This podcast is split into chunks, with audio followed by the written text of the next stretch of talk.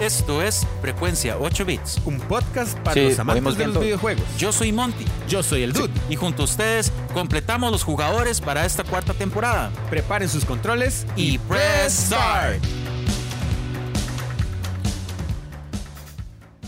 Sean bienvenidos a un nuevo episodio de Frecuencia 8 Bits. Hoy se nos acaba la temporada número 4, dude. Eh, sí. Es el primer, el primer programa en toda la historia en el que estoy tomando café, mae. ¿Cómo así? ¿Cómo así? Sí, eso debería ser como Sí, obligatorio. y, ma, y lo hacemos en la choza del mae. güey. Mae, sí, güey. Yo no Mae, sé. nunca se hace café, como-. Salud por el café, está buenísimo. Es Legal. co- mae, es, es- mae, sí, está riquísimo. O sea, me siento como bien, mae. Mae revivió o sea, después, de un, después de un boss. Después de un boss, mae. Mae, sí, aquí tenemos, bueno, aquí saludamos como una nueva semana, un nuevo lunes, un nuevo boss que vencer, mae. Exacto. La verdad es que, mae, ¿cuál es ese boss de la semana que usted se tiene que volar mecos, mae? Bueno, ahorita estoy jugando eh, eh, God of War. Estoy El jugando- Ragnarok. eh, no, estoy jugando el, el anterior. El- sí, el de... El que no tiene. Sí, el más nombre. 2018, Sí, digamos. exactamente, el 2018. Bueno, estoy con un, con un troll gigante ahí de fuego y, y le sale uno como de todo. Entonces estoy ahí pegado. Ya tengo como dos semanas de estarlo jugando, así que espero que hoy sea el día. Hoy es el día, hoy llega, es, bueno, hoy lunes, no sé, bueno, hoy que se graba, llega a volarse cañas. Exacto, exacto. Mae, dígame una hora, ¿usted saca tiempo para jugar? O sea, usted dice, mae, este es mi horario. El jueves a las 3 de la tarde voy a jugar 45 minutos. Mm, no, no, estructurado no, eh, pero sí saco tiempo por semana para tratar de jugar algunos juegos estratégicos que, mm, vamos a ver, es como una mezcla entre gusto y, y los que tengo que jugar. O sea, cuando, cuando te dedicas un poco a lo que yo me dedico, es... Es como obligación Sí, estar claro. al tanto. Al- al entonces, día. Tengo que estar al día. Entonces, eh, lo que sí es muy divertido es cuando, cuando llegan mis hijas y saben que estoy jugando y, y entonces es como, de, mi papá está, está trabajando. Está o sea, breteando. está breteando. Qué bueno, entonces es como, como súper difícil de explicar, ¿verdad? A la gente normal de que, di, ese es mi brete. O sea, ¿Qué? eso es parte de lo que, de lo- para lo que me pagan. Eso es lo que aspiramos nosotros. Bueno, al menos yo, mae. Sí, sí. Que mi, Gente- esposa, que mi esposa me vea y no me diga que estoy vagueando. No, no, igual pasa, aunque, aunque, o sea, ella jura que, que igual, que igual esto, estoy vagueando, pero no, no, ya, ya sabe, ya después Y de es tantos que años. Estamos con nada más y nada menos que con Oscar Romero. Saludos, gente. Más bien, qué honor estar acá con Mae, ustedes. no, mae, No, es- es mae, eso que me acaba de decir. Mae, ya, listo. Ahora, la dinámica del podcast, porque, mae, yo creo que estamos viviendo, diría una, una amiga de nosotros, qué momento para estar Qué vivo, momento mae. para estar vivo, sí, mae. Eh, la dinámica es como, mae, siéntase en su casa, mae, eh, tómese un cafecito, Gracias. mae. No, no. Eh, el momento en que algún día seamos famosos, varas, güey, ahí van a ver otras personas, pero mae, este es todo el equipo. Sí, de hecho, cuando, mae, yo lo, yo lo mencioné, creo que hace dos semanas o la semana pasada, que yo le escribí a usted y me dice, mae, feliz año, saludos para vos y para tu equipo. Y yo, y la liga, mae. porque yo, mae, ¿esto es? Esto es todo. De hecho, mae, cuando nosotros fuimos al Connector Day, mae, nosotros nos dimos cuenta, mae, que la mayoría de equipos de gente que va, mae, son weón. como cuatro, weón, cuatro o cinco mentes, y nosotros llegamos de nosotros, mae, solo somos nosotros dos. Mae, sí, yo como, es- fue una vara tan loca, mae, porque el dos fue como, mae, vamos a Connector G. ¿Qué? Sí, es que la vara, weón, madre, toda esta historia, bueno, no importa, madre. La vara es que cuando tiraron la vara, este, para aplicar, yo fui a un programa con eh, Gikorama. Ajá. ¿verdad? Fui con esos más y le pregunto yo José, ma, ¿ustedes ya aplicaron? Me dice, sí, ya nos dijeron que sí. Y yo, ma, yo ya hace rato apliqué, no me han dicho nada, ma. Y yo, ma, ¿será que nos van a decir que no? Ma, ¿será que nos van a decir que no? Ma, dijimos en un programa, ma, no, la verdad es que vamos a pagar la entrada nosotros y vamos a ir nosotros a cubrir nosotros, Sí, sí, ¿verdad? Y la verdad es que, ma, me escribe Marjorie, weón. Ma, como, ¿qué, ¿cuándo le dije? ¿El día antes o dos días antes? Eh, no, como una semana. porque semana la- antes. La, cuestión de la prensa. Y me, Conferencia de prensa. Y me dice, sí, van, van ustedes. Mae, a Marjorie se le hizo un zambrote, mae. Pensé que, pensaba que solo era yo. No, mae, pues es que somos dos. ¿Cómo somos dos? Pero eso es que solo recibí un formulario. Y yo, mae, mae, era un descoque, weón. Mae, al final fuimos como de último momento y estuvimos hablando con otra gente de otros programas. Y dice, mae, sí, nosotros también nos acaban de decir. nosotros, ah, bueno, y entonces era normal, weón. Pero, Sí. mae, qué experiencia más chusa es. Ahorita hablamos un poquito más de esa vara, mae. Ma, y es que Oscar aquí, este, ma, es el organizador De Connector Day y... de Comic Con. Y de Comic Con. Mae, Sí. suave, O sea, hoy tenemos una estrella, Sí, mae. pero mae, brutal aquí, mae, legal. Bueno, soy, soy uno de los productores, o sea, somos un equipo muy grande de gente, nosotros sí somos un equipo enorme, eh, porque realmente el, el- el alcance que hemos venido desarrollando a lo largo de los años eh, obliga, y sobre todo el nivel de producción obliga a tener, a tener mucha gente porque, porque no sos capaz. O sea, digamos, como ser humano tenés una enorme cantidad de limitaciones y, y casualmente el gran éxito de nuestro proyecto tiene que ver con entender esas limitaciones y entender la forma en la que podemos complementarnos como equipo. Eh, Como productores somos, eh, de hecho, cinco productores eh, los que nos dedicamos a, a montar todo el proyecto. Eh, tenemos un productor técnico que se llama Gilberto Chávez, que es, el, eh, es, es realmente la mente maestra detrás de toda la instalación y el montaje del evento, ¿verdad? Está Enrique Umaña, que es ingeniero en, en- en software, que él es el, el que se encarga de todo el tema de tecnología dentro del evento y se encarga de todo el tema de las aplicaciones y de todos los eh, sitios web y toda la historia. Después este, está um, Manuel Quiroz, que es todo el encargado de toda la parte de hospitality, todo lo que tiene que ver con invitados internacionales, todo lo que tiene que ver con relaciones internacionales y vinculación. Eh, después está Edson Arauz, que es el crack de todo el mundo, digamos, de la coordinación con comunidades y la coordinación comercial. ¿Verdad? Y yo, que soy como el gerente general, di, no hago nada. Básicamente, Qué bueno, básicamente vengo a tomarme café a los, Mae. a los podcasts. Qué bien, mae. Y estamos en una parte del programa que es la hablada de papaya, mae. En la hablada de papaya simplemente hablamos cualquier tontera, mae. Mae, la verdad es que yo voy a tener el micrófono así porque Mae, sí. ya, ya está, siento que se me va a soltar. Explotó la vara, mae. Si no, aflójelo de ahí y lo pone estilo Star Trek, como la Ah, vez sí, pasada, mae. mae. Sí, la vez pasada lo hicimos. No, ahorita, ahorita lo como. Mae, entonces usted preguntaba por el boss y yo dije, mae, fue pucha, ¿cuál es mi voz de la semana? Porque es que la semana pasada hicimos una relación a que, mae, en la vida, usted a veces tiene voces. Ah, no, sin duda. Sea, de, hecho, de hecho, la vida es como un videojuego, usted sabe. Y cada año es subir de nivel. Exacto. Sí, sí, cuando usted termina su semana, trilin, trilin, trilin, trilin, las monedas de Mario y toda la vara, mae. Bueno, hay, un concepto, hay un concepto fundamental que de hecho nosotros lo usamos muchísimo para la aplicación de, del diseño de los eventos, que tiene que ver con un concepto de gamificación. No sé si han escuchado Ajá, en algún lo- momento. Bueno, eh, esa es la, la guía sobre la cual nosotros desarrollamos y montamos todas las experiencias de los eventos. O sea, vamos a ver, la industria de los videojuegos es probablemente, después de la industria farmacéutica, la industria que mejor conoce a sus, a sus consumidores. Wow, ese, ese dato así puntual con la vara de la farmacéutica sí no la manejaba. Sí, sí, sí, digamos, las farmacéuticas conocen cuántas veces estornuda usted y cuántas veces Está. tose y si, y si cómo se llama y si usted es izquierdo o derecho y, y, y que en qué le va a afectar la, la pastilla y no, obviamente no, no lo dicen todo, pero la idea es que ellos, o sea, el nivel de conocimiento y el nivel de profundidad de, de estudios clínicos de años y años y años permite que usted realmente tenga una, un conocimiento de su cliente y además de sus tasas demográficas y un montón de cosas de información. Bueno, pues resulta que la segunda industria que mejor conoce a su público es la de los videojuegos. O sea, nosotros sabemos cuántos clics, cuántos misclics hay, cuánta, este, cuánto duran las personas jugando en promedio un, un juego. O sea, y muchas de las de los de los em, digamos, de los trofeos que vas ganando en los juegos, están diseñados estratégicamente para poder definir sus perfiles psicográficos dentro del juego. O sea, y eso nos construye una serie de parámetros, de tipos de juego con los que clasificas básicamente a toda la población humana. Claro. O sea, está diseñado específicamente para eso.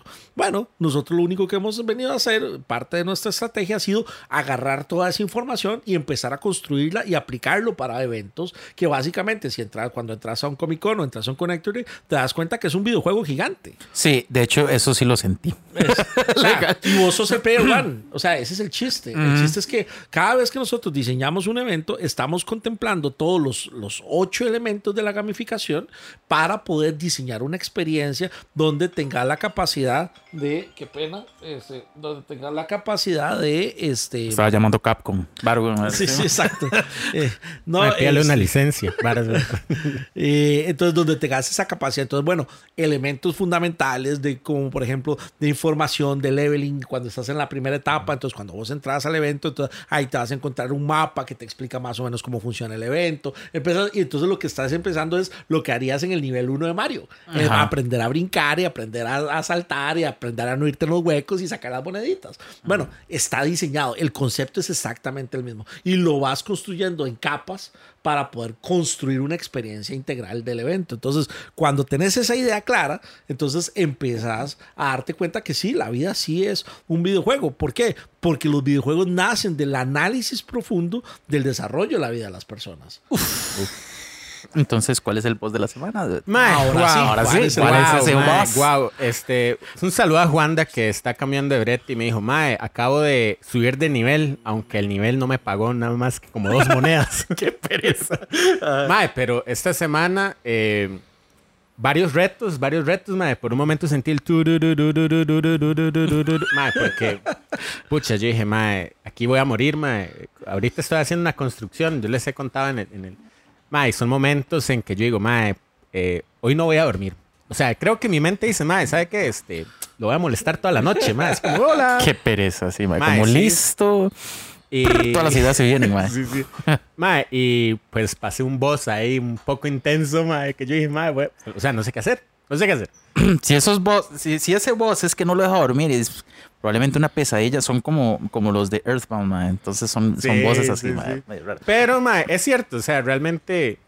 eh, después Juanda me dijo algo así como, mae, es que. Eh, mae, se puso un poco profundo y me dice, mae, es que esto es como jugar un videojuego. La vida real es como jugar un videojuego en el nivel más difícil. Sí.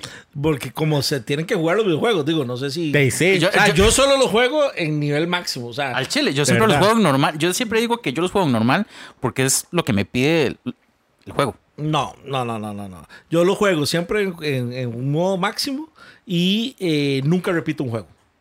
Nunca No, repito un juego. Nunca repito un juego. Ah, ya. loco. ¿Por qué? ¿Cómo se llama? Porque por eso lo juego en un nivel máximo. Porque ya eso Sí, va a ser la experiencia. Va a ser la experiencia y difícilmente platino un juego. Difícilmente me siento a, Ah. a sacar todas las, los- los- las cosas ocultas o ese tipo de cosas. Es muy difícil que ese tipo de cosas sucedan Ajá. porque, este, digo, hay tanto que jugar. Hay Ay, tanto pucha. que hacer. sí, estamos y- en un dilema, nunca repetí un juego del chile, como que usted, mae, es que este me cuadró mucho, mae. Digamos, me ha pasado, eh, eh, me ha pasado que, bueno, una, una historia vacilona y triste, no, realmente más triste que vacilona. Así, hace muchísimos años estaba, estaba jugando eh, Ninja Gaiden Ajá. Clásico. y la cosa es que entonces eh, me estaba cuidando mi abuelita, ¿verdad? Entonces mi abuelita tenía la teoría de que los Nintendos eh, dañaban los televisores. Clásico, mae. Todos pensaron eso. O sea, y, y entonces, y tenía toda una teoría de cómo eh, el- la, la, ¿cómo se llama? Eh, de cómo se le llenaba de hollín. Mae, mae, era una vara loquísima. mae. La, la pantalla, entonces el videojuego iba llenando de hollín la pantalla, ¿verdad? Entonces, este. la ¿Cómo, cómo todos los, cómo todos los viejitos hicieron, o sea, pensaron lo mismo y no existían cadenas de correo como para, para fomentar eso? No, mae? yo estoy seguro que sí se reunían los domingos. Mae, sí, en lado. el parque, ¿Sabes? Sí, en el parque, una hora así. O sea, y había, y había todo un movimiento contracultural con respecto a los videojuegos. Pero es que todos hablan de lo mismo, ma. Eso, eso me recuerda, ma. No sé, siento que eso fue como una comunicación tipo los dálmatas en la noche, que era el aullido Ajá, nocturno. Ah, que era una vara de kilómetros de información, ma. Bueno, Qué la bueno. cuestión es que entonces estoy yo eh, plácidamente jugando Ninja Gaiden. Les recuerdo que no se podía salvar. Había unos códigos que además, si no, los, si no estabas atento a apuntarlos, no te, no te daba chance de apuntarlos. Dejaban como las, las zonas seguras, entre comillas. Y solo tenías tres vidas. La vida con la que ibas y dos corazones y dos vidas adicionales. Entonces estoy en una bendita pantalla de un tren y... em, mi abuela insiste en que tenemos que irnos a la casa de ella. Entonces yo estratégicamente tapo el, el- el Nintendo para que no se viera la lucecita, ¿verdad?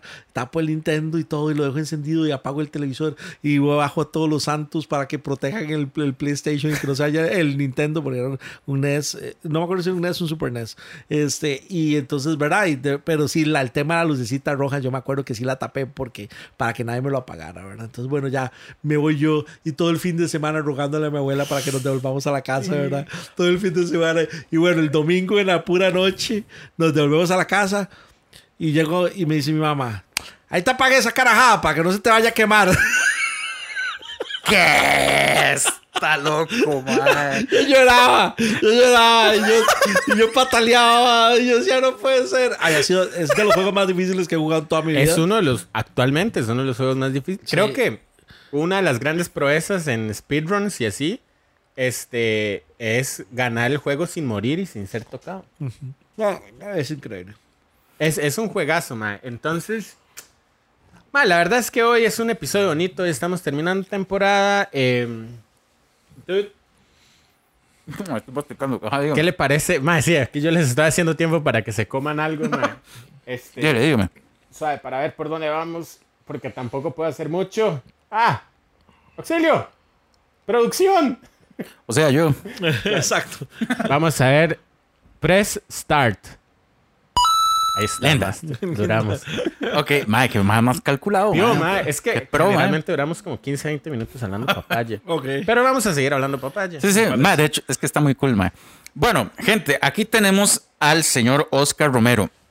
Para quienes no sepan quién es, diría yo que es como tal vez una de las personas más influyentes en la, en la escena gaming nacional, porque es eh, uno de los, no sé cómo decir, los creadores del Connector Day, ¿sí? ¿verdad? De hecho, soy el creador. El creador sí, del eh, Connector Day. Particularmente del Connector Day. Sí fue mi idea personal. Ok, y si no saben qué es el Connector Day, es el festival más grande, diría yo, de Centroamérica, ¿verdad? Y el Caribe. y el Caribe de Gaming and Geek, ¿verdad?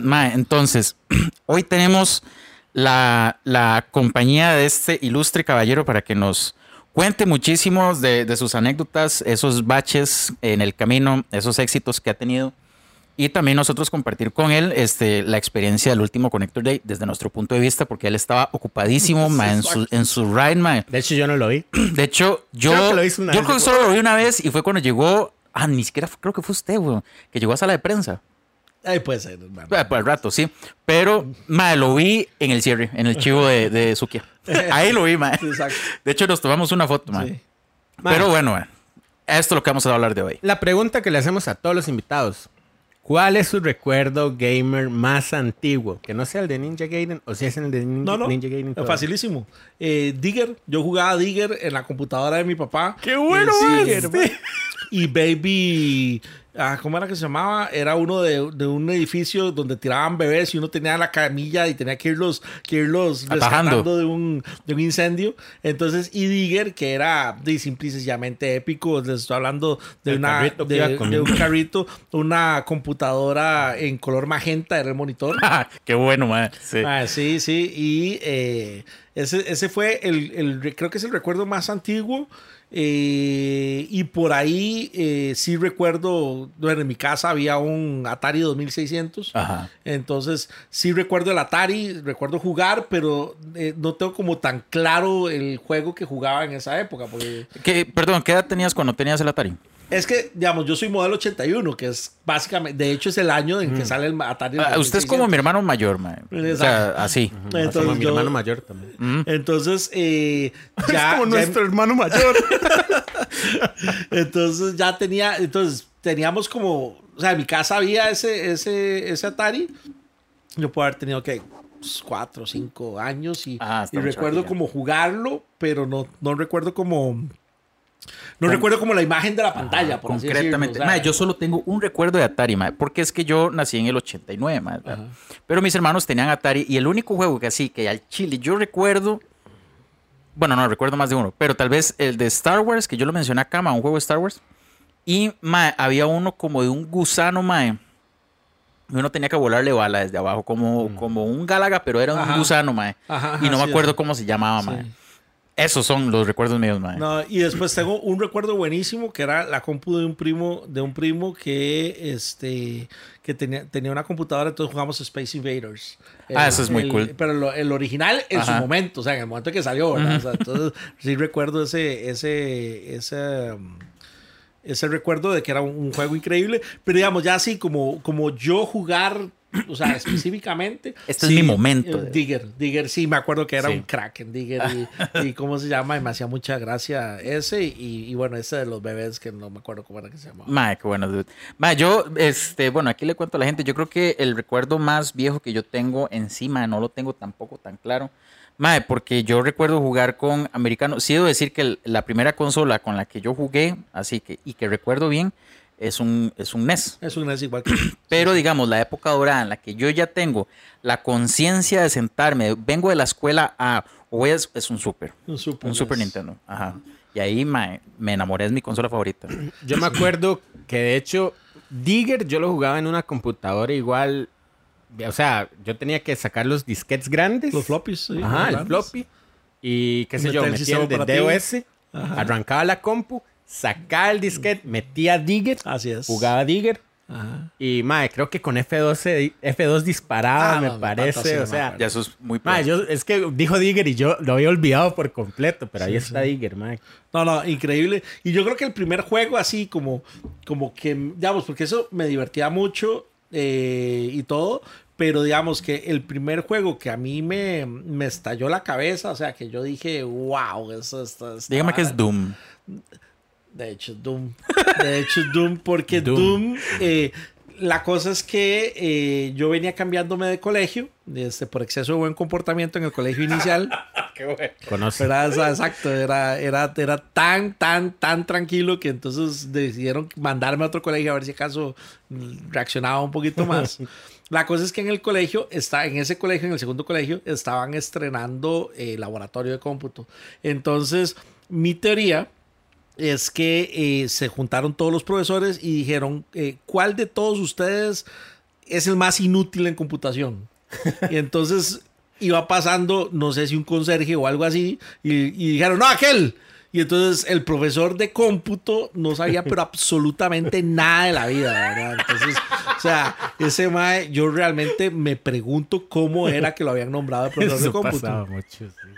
Entonces, y en el colegio anterior donde yo venía, sí había un laboratorio de cómputo desde hacía muchísimos años, era muy de avanzada para su época y de hecho, bueno, yo estudié en el Liceo Franco Costarricense y entonces teníamos un sistema operativo que se llamaba MOSIS que era donde, te- donde aprendías, eh, bah, tenía un montón de acciones de juegos y, y- y- y un montón de juegos didácticos y todo, era muy bonito.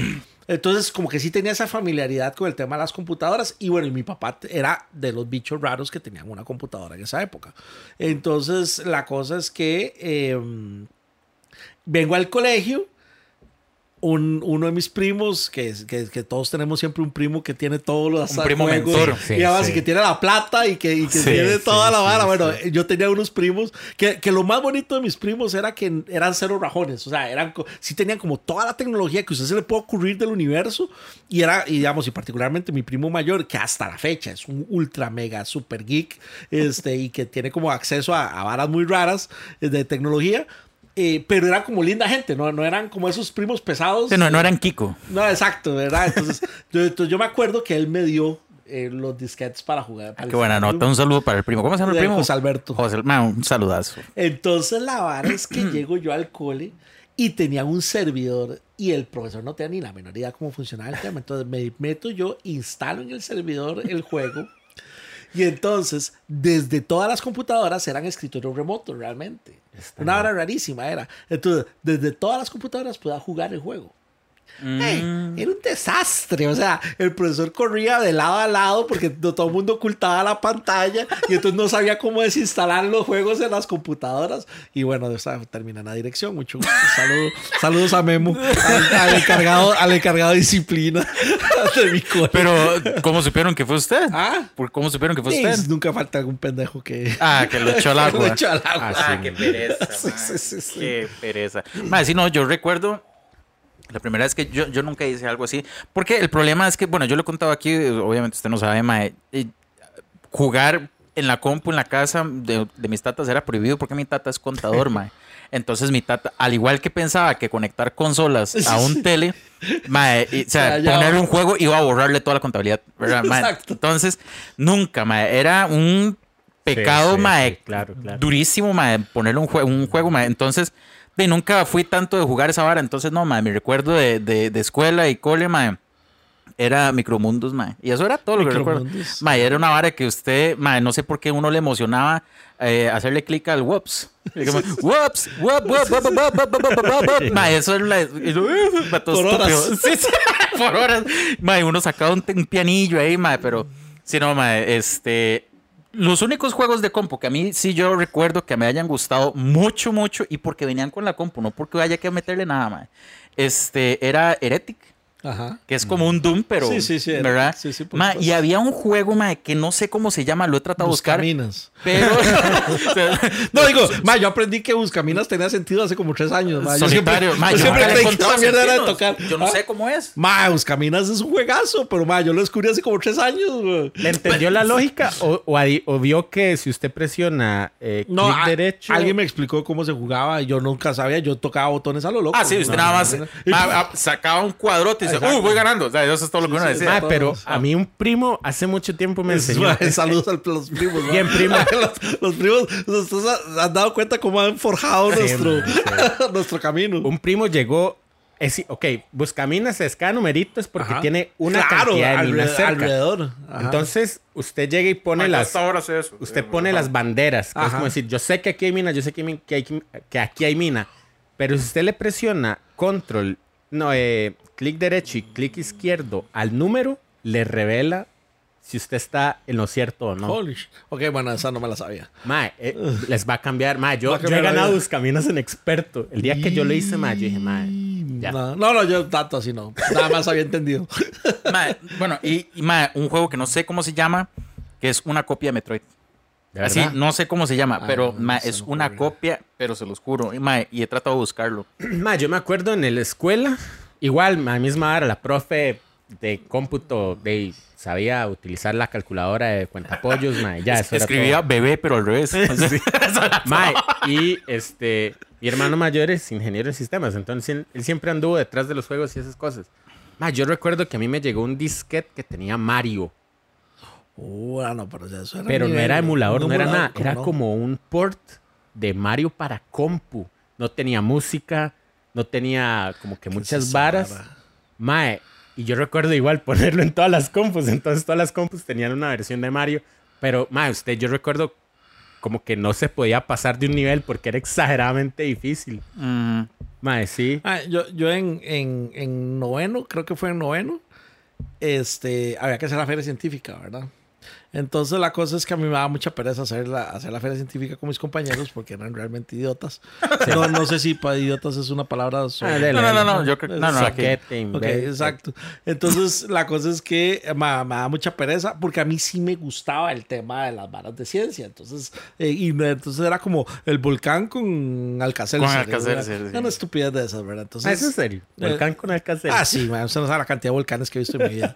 O sea, la cosa es que entonces, eh, nada, yo decidí no hacerlo. Entonces, eh, le llevé como tres temas a la profesora y a la profesora nunca le gustó ninguno, ninguno de los temas. Entonces, la cosa es que eh, me inventé ahí, yo era súper fanático de ver Discovery Channel y no sé qué. Entonces, hice un, un ejemplo de cómo funcionaban eh, los sistemas de tracción de los submarinos de, eh, las, de, las, de las orugas. Holy shit. Entonces, o sea, era, no me era- cuadran, pero cuando me cuadran, la abuelo. entonces, la vara era que, entonces, era toda la explicación de cómo funcionaban esos eh, sistemas para que fueran indetectables por el sonido y no sé qué, no sé cuánto. Entonces, yo llevaba unos videos. Entonces, la cosa es que llevé un tele al cole. Entonces, y llevé, por supuesto, el Nintendo. Entonces, ah, esa feria científica nunca expuse una vez el proyecto.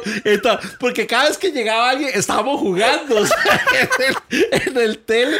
Y fue un vacilón porque la verdad es que nunca expuse, a nadie le expliqué cómo, cómo eh, funcionaba la carajada, toda la investigación que había hecho. Yo me acuerdo hasta en la en la biblioteca de la UCR, me habían ah, puesto unos asistentes a ayudar de la UCR y me ayudaban a buscar información. Y era una súper exposición. Entonces, yo cuando se lo hizo a la profe, de ahí me calificaron y ya. Entonces, pero durante toda la feria científica pasamos jugando videojuegos toda la, Qué bueno. toda la feria científica en el televisor para los videos. esos. Usted sabe, yo me acuerdo de la fecha de la feria científica cuando yo estaba en sexto. Ma, yo solo hice una feria científica, yo estaba en tercero, ma. 9 de septiembre del 2001. man. Ay, pucha, el día del niño. Mae, sí, mae. Recuerdo que Te sido bien No, traumático. 11 de septiembre, 11 de septiembre, mae, Del 2001. del 2001. Ah, bueno, fue el día. fue El, la- el- el- el- mae, vaya, ese claro día- acordar. Ese día, mae, yo, mae, qué loco ese día. Mae, todos estábamos así, mae, de pronto todos nos fuimos al televisor del, del, Ay, sí. del director, mae, y empezaron las teorías de conspiración. Ah, y nos tradamos. Y aquí y allá, mae. Qué buena feria No, científica. ese, mae. ese, ese día yo ya yo no estaba, yo estaba ya en la universidad el día que, el día de las Torres Gemelas. Y, y recuerdo estar desayunando en, en mi casa con, con mi mamá. Y yo creo que yo la había llegado a visitar a ella, creo que en la casa de ella. Y, y estar viendo la tele y tener esa sensación Exacto. de absoluta incredulidad, pero sobre todo de absoluta es que se, te- temor, o sea, temor de qué era lo que iba a pasar, o sea, porque si, la había- si habían hecho eso en Estados Unidos, podía suceder en cualquier parte del planeta, o sea, eh, entonces sí, fue una, no, fue una experiencia horrible, ese, ese día fue una experiencia espantosa, o sea, me acuerdo, y me acuerdo que tenía que ir al TEC y, y- y me acuerdo ir en el bus pensando en ese, en ese ride, o sea, y es que era imposible no pensarlo, porque usted pasaba canales, todos los canales estaban Todo, hablando de lo mismo. todo. Ma, digamos, di yo carajillo, o sea, ¿qué edad teníamos en, cuando eso? Eh, 11, no, 12, 12 años. Ujú. Mae, de yo era mucho de ver Cartoon Network, mae, hasta Cartoon Network estaba transmitiendo la vara, mae. Está loco, mae. Sí, Cartoon mae, todo, Network. todo, todo lo transmitía, porque era una, era una, una noticia de una vara pues, mundial, güey. Ujú. Mae, entonces hasta Cartoon Network, mae, Nickelodeon, todo, mae, lo estaba, estaba transmitiendo la vara, o sea, no obviamente el, el- la vara, sino ya con los días como resúmenes de la vara, o sea, eso fue, mae, como dos semanas de No, puro mucho más, de eso, mucho mae. más, mucho más. Se, se le pierde uno, se le pierde uno en el tiempo. Ajá. Eso fue parte de la teoría de la conspiración. O sea, estaba todo diseñado para que, Para que para se- que se desarmara. Y... Por, por estar hablando de eso, mae. Sí, acá, aquí estoy. Ah, deje jalarle los. Sí, los- mae, no, sorry, voy, voy a, No, hablar así, mae. Pero, pero sí, yo me acuerdo de eso. Y después, la otra cosa muy vacilona fue que, que como hice mi, mi, primer, mi primer torneo de Eh, de- de eso queremos hablar. Porque yo sí me acuerdo que usted me contó, mae. Mae, vamos a. De hecho, yo lo tengo apuntado. Yo iba a decir, Mae, cuéntenos, porque nosotros le hemos así, ha dado una pincelada por ahí. Sí. Pero así mínimo, Mae, quiero que le cuente a la audiencia, Mae, ese recuerdo tan grato, Mae. Ah, sí, fue- Es- fue- ese primer, esa primera piedra, Mae. Fue, fue muy vacilón porque yo venía, como les dije hace un ratito, yo venía del Liceo Franco Costarricense, donde eh, salíamos como a las dos y media de la, de la tarde y después tenías un, eh, tenías que tomar el bus y llegar a, llegabas a tu casa como a las tres y media de la tarde. Y, entonces yo no tenía como vida, por así decirlo, des- después del colegio, ¿verdad? Ajá. La cuestión es que eh, cuando yo me paso al Salesiano Don Bosco, en el Salesiano salíamos como al mediodía. Entonces, y la gente, todo el mundo salía caminando de la, del colegio. O sea, no era como bucetas ni nada por el estilo, sino que cada quien era como va, va. O sea, va una vez que usted salga al portón, ver qué O sea, hace. A ver qué hace. Sí, Entonces, sí, sí. La A cosa ver. es que todo el mundo eh, se iba para el, para el Parque Nicaragua, al frente, ahí en Zapote, al, como diagonal, había un centrito comercial donde en el segundo piso había un lugar de videojuegos. Ajá. ¿verdad? Donde alquilabas las consolas y toda la historia. La verdad es que eh, llego yo así nuevito y yo, ¿qué es esa vara? O sea, ¿qué, qué- qué- qué clase de, ¿qué clase de universo paralelo es este? Y entonces di, me encuentro la gente jugando en ese momento Street Fighter. La cosa es que le digo a, este, llego yo, ah, bueno, y me dicen que había que pagar y toda la historia. Y yo, "Uy, está interesante. La verdad que esos lugares tenían como un olor sí, totalmente particular. o sea. como, como rico, ¿verdad? Sí, madre. No, y la cosa es que entonces eh, voy a donde mi mamá y le digo yo, este, mami, eh, quiero que me qu- quiero comprar un, un- un Super Nintendo. Y me dice, bueno, después de media hora de reírse en el piso, ¿verdad? Eh, y después este, de burlarse de mí, eh, de, me dice que estoy loco, básicamente. O sea, que es mucha plata y que no sé qué. Y, ¿Tiene alguna idea de qué costaba un Super antes? no, imposible, Jamás. imposible, imposible. Ahorita, o sea, no te- tengo la percepción, pero no quiero batear, pero sí, Sí, tengo sí. la percepción por lo siguiente que, que voy a decir. Entonces, la cosa es que le digo yo a mi mamá, bueno, está bien, este, cómprelo y yo se lo pago. ¿Cómo me lo vas a pagar? Cómprelo y yo se lo pago. ¿Qué edad tenía, Mae? Mae, ¿Qué puede tener? Como 12, 13 años. Mae, por. No, un poquito más. mae. Un poquito, no, como 13 años, porque ya está en el Salesiano.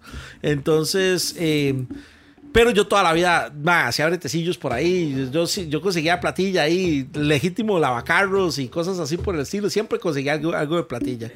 Y la cosa es que entonces eh, de, mi mamá me dio pelota y probablemente ni me lo iba a cobrar y no sé qué.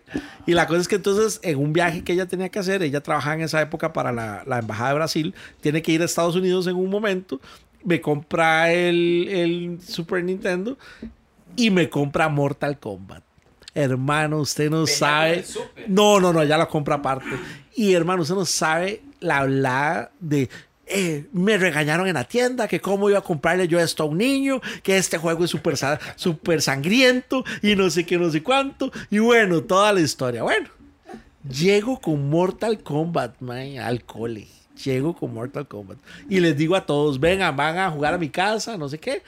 Una semanita. Y a la semanita ya les propongo hacer el torneo de Mortal O Kombat. sea, los enganchó primero. Ah, sí, una semanita free to play, ¿verdad? Todo el mundo, todo mundo jugando de gratis, ¿verdad? Y entonces empezamos a... empe- es que yo todavía me acuerdo, llegar en las tardes y, y es- nosotros teníamos una terracita a la que daba la- al, al patio. Y en la terracita, que era todo de vidrio, estaba el, el televisorcillo con la...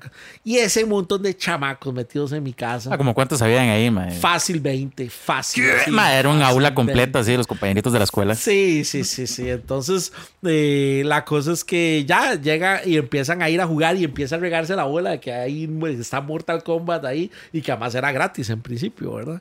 Entonces, la cosa es que todo el mundo haciendo fila y empezamos con los torneos y empezamos a, a correr torneos. Entonces, yo les cobraba eh, para inscribirse en el torneo.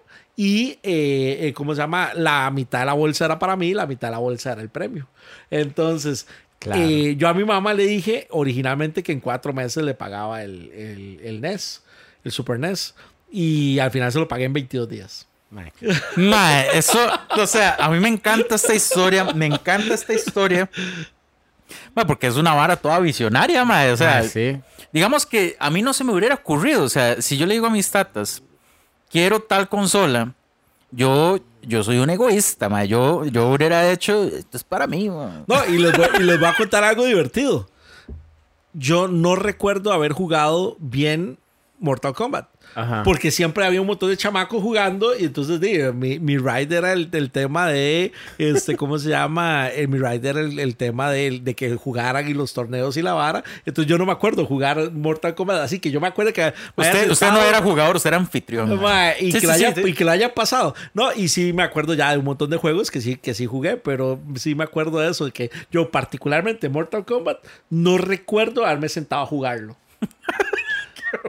O sea, Mae, aquí yo he contado que mae, a nosotros nos regalaron el Super en una Navidad y venía con Mortal, pero es que venía el juego con el, el con bundle, el bundle. Ajá. Sí, sí, sí. sí. Mae, y aquí yo he contado mae, desde la primera temporada que yo, mae, como era el único juego que había, mae, yo le hice, o sea, yo estaba jugando solo y es que mis hermanos son como usted.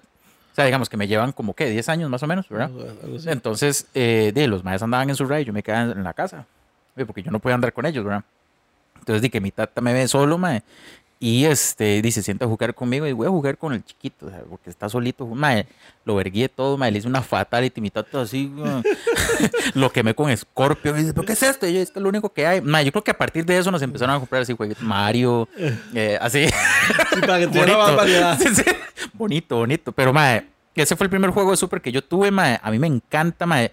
Todos los juegos. Es más, lo estoy jugando en el teléfono. No, hombre. Me Mortal encanta. en el teléfono. Mortal 1, sí, un- En una... emulador, en un emulador. Sí. Un emulador. Team Dude, vale. No Pero sí, este, qué buena nota. Esa, esa historia a mí me encanta.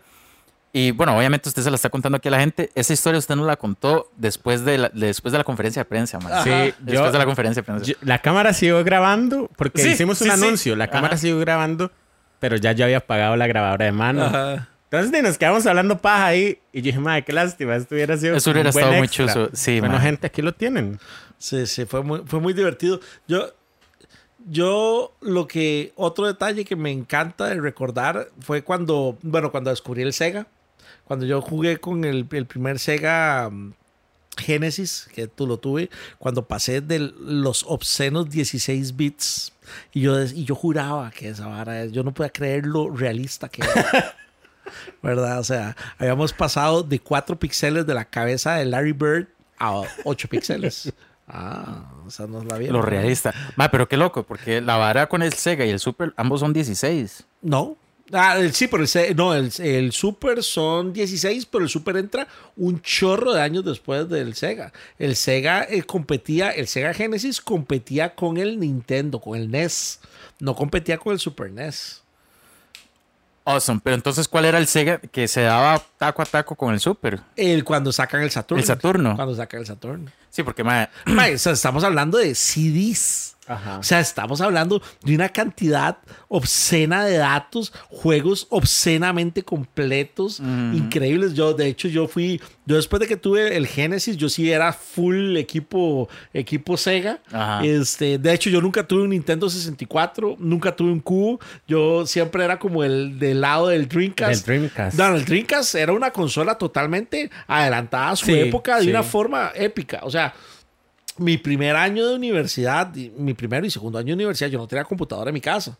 Y el Dreamcast tenía procesador de palabras, tenía teclado y tenía webcam, hermano, en el 1999-2000. Entiendo, bueno, usted que está metido en mercado y toda esta vara, Man. que el traspié del Dreamcast fue una cuestión de mercadeo. No, el traspié del Dreamcast es que jugabas en línea fútbol.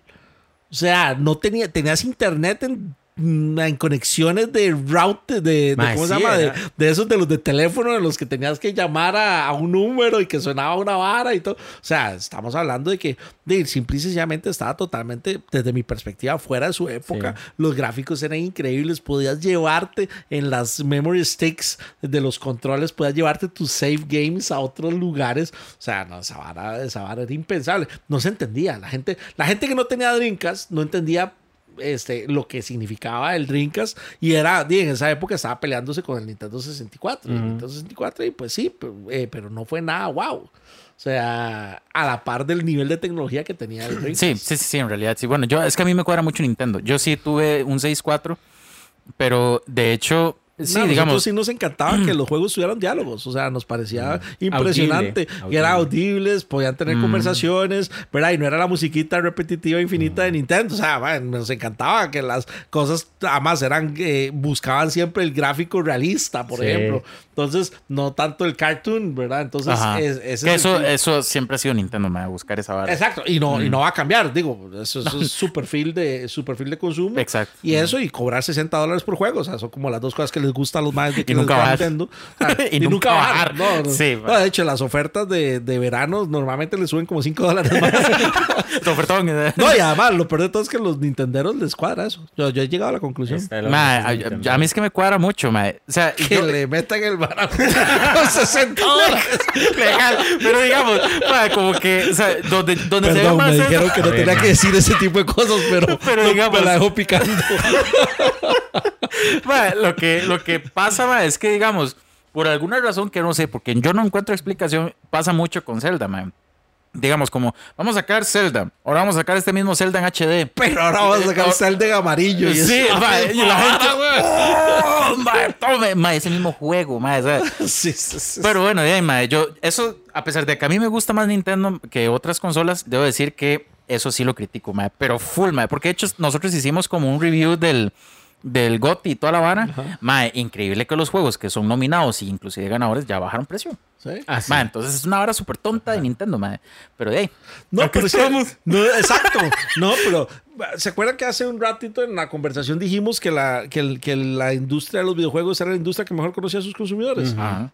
Esa es su respuesta. O sea, eh, no, no hay nada tonto. O sea, si el, si el público se lo permite y el, y el jugador lo es- permite, o sea, es una licencia que lo sigan haciendo, digamos, y, lo, y les va a encantar. Y así como Nintendo ha aportado cosas invaluables al desarrollo de la, de la escena gamer, como por ejemplo cuando hicieron su su increíble 3D en el, en el, el juego, ¿cómo era que se llamaba? El, El 3DS. el 3DS. Ah, Ma, man. cuando hacías 3D sin anteojos y hacías 3D y Sí, esa esa vara. eso- o sea, esa vara era el pacto con el diablo, güey. O sea, ¿me entiendes? O sea, y Nintendo hacía esas cosas increíbles. O cuando le- logró meter no sé cuántos cientos de miles de cajas de cartón al público y le pagaban. El Nintendo, ¿cómo se llama? Labo. Labo. Lao, o sea, hermano, si usted logra vender vender una caja de cartón como si fuera un videojuego, o sea, usted es el crack, usted puede hacer Sí, cualquier Yo cosa. voy a decir que yo, eso sí, yo lo, yo lo vi en anuncios y yo dije, "Ma, esto está un poco idiota. no pero, está en Costa Rica, por eso no lo compró. pero- no, no, pero es que hay gente, yo, yo tengo un país, se lo mando a traer. güey. No, por supuesto. No Y el un, haciendo un poco de origami ahí en la choza. y Yo, o sea, yo dije, realmente esto es bien tonto. Esto es bien tontito. Pero, eh, mae, eh, no sé, mae, tener un poco de cartón ahí, eso lo que fijo es que van a hacer un poco cucarachas ahí, güey. Y ya. Pero lo lograron. Sí, sí, pero es te cierto, vendían sí. cartón, hermano. Te vendían cartón y caro. O sea, es que eso lo peor, era cartón, y caro. caro. O sea, o sea, hay que ser un pro, o sea, Sí, hay que ser sí. un crack en la vida. O sea, y digamos, y si hay algo que, que de lo que uno puede aprender es de toda la estrategia de Nintendo, por ejemplo, toda el- la estrategia de comercialización de Animal Crossing. Mm. O sea, se sienta el sol a verlos como han vendido, por ejemplo, los personajes y los. O sea, y la gente lo sigue comprando como Sí. si fuera la última vara del- de la humanidad. Si usted le juega el cartón, va al Maxi a hacer controles y la vara. Exacto. Mae, Pero- eh, aquí como que generalmente entonces, por una vara, más que todo, digamos, de vacilón interna, eh, él es Monty, yo soy el dude. Yo siempre he sido partidario de los emuladores, mae. De hecho, tengo como cinco o seis cajas que hice con una eh, eh, banderita de pirata, mae. Pero el dude siempre, como siempre ha tenido super y le regalaban juegos, entonces él ha sido eh, como más eh, tirado Original. al original, ¿verdad? Ok. Entonces como Team Monty, Team Dude, ¿verdad? Sí. Pero, Pero, entonces- yo creo que nace mucho de la vara de que como yo no pude usar la compu una choza Sí, de mis tatas, entonces de, mae, no tenía otra opción, man. Porque si no, sí, güey.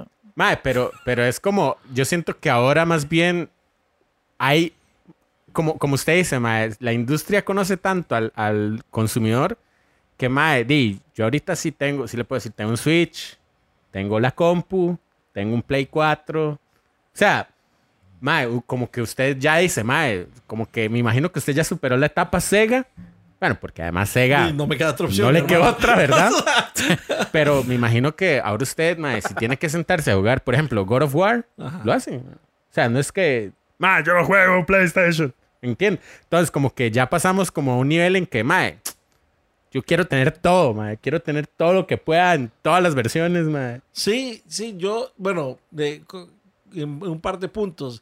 El primero con respecto al tema de la piratería, este, oficialmente no, ha- no, No, no. no, no- no estamos estimulando la piratería. Son backups. Exacto, Son pero backups. yo siempre estuve muy preocupado de que la industria perdiera todo el desarrollo de tecnología y entonces yo siempre tenía sus respaldos. Entonces yo decía, si algún día, si algún día, este, Con ese, con ese fin. Exactamente, Sí, claro. tiene una necesidad urgente de restaurar servidores o restaurar computadoras y no tienen el respaldo, yo voy a tener una copia, ¿verdad? Y unos códigos seriales en caso de que necesiten, ¿verdad? Este, tener ese respaldo. Pero yo creo que son, son posibilidades, o sea, y honestamente yo creo que eh, si todos tuviéramos la posibilidad de haberlo comprado todo en original, pues probablemente Mae, hubiéramos sí. tenido todo en original. Y yo creo que también tiene que ver con la experiencia de lo que nos vendían en su momento. Vamos, vamos a ver si, si desarrollo bien la idea. Digamos, yo soñaba con cuando empecé a conocer las que existían las, las revistas, eh, eh, ¿cómo se llama? Mm, eh, de Nintendo. Club los Nintendo. Club Nintendo. Club que, Nintendo. que de hecho tuve el gran honor de conocer a, a, A Gus. a al Gus. Uf, ma, Este, al Chile. no, ¿Usted conoce Sí, ese Gus? De hecho, a Gus yo lo traje a Costa Rica, al Museo de los Niños, en el 2000. ¿Qué nivel? Como en el 2014. me Nosotros parece. hicimos un episodio de Club Nintendo, hablamos de, de Gus, mae. Y Bueno. que también estaba Clodomiro Picado, mae. Bueno, Gus, Gus era eh, realmente un tipazo. eh, tuve la oportunidad de compartir bastante con él. Tuve la oportunidad de compartir con él en México después de cuando yo fui y conocí al hijo, a, Gus Jr., eh, que está, que bueno, que me ayudó muchísimo en el desarrollo de la empresa porque nos hizo conectes muy buenos allá con algunas eh, desarrolladoras de juegos en México. Este. Pero bueno, esa es otra historia. El punto es que cuando yo descubro eh, que existe todo ese mundo, digo, uno le hubiera encantado poder jugar ese tipo de cosas eh, y realmente haber ni tenido todos los juegos originales y todo, pero era un tema de posibilidades. O sea, simple y sencillamente, si yo me hubiera limitado a tener los originales, pues probablemente hubiera tenido Buscaminas y Solitario. Era el único original que había en mi computadora. El, Este, el pinball. Exactamente, una verdad por el estilo. Entonces, yo creo que era como parte del proceso y yo creo que además es parte de la evolución que todo gamer va desarrollando, porque, digamos, ya ahorita llega el punto donde ya uno está viejo y, y digamos, eh, tengo, no sé, eh, cuatro horas a la semana para jugar. De no quiero gastar mis cuatro horas buscando el, el, el- el crack o buscando la, el emulador o buscando la carga. De no, Qué buena por-. Pues exacto, pero fue una época, Sí, fue una y, y- época. y- y llega el punto donde simple y sencillamente vos decís, no, prefiero pagar los 11 dólares por este juego, los 25 dólares, eh, eh, eh, y simple y sencillamente lo, lo compro porque quiero jugar, aprovecharlo. Pero creo que es parte de la evolución, creo que es parte del proceso, y además creo que es una, era una industria muy distinta, porque además los juegos te daban mucho. Cuando Mm, comprabas el original. O sea, digamos, yo tengo, bueno, yo soy coleccionista Sí. de consolas, entonces yo tengo eh, juegos, eh, por ejemplo, donde vienen los mapas originales, pero te estoy hablando de formatos Sí, Sí, sí. De hecho, nosotros conversamos un poco de eso porque hacemos el ejemplo. Por ejemplo, eh, ma, los juegos originales ahora de Switch es la tarjeta. O sea, es mucha caja, es la tarjeta. ma, y, y traen como el las. código los- del Raspberry y ya. eh, y eso es todo, ma. En el mejor de los casos. Sí, sí, bueno, God of War, el Ragnar.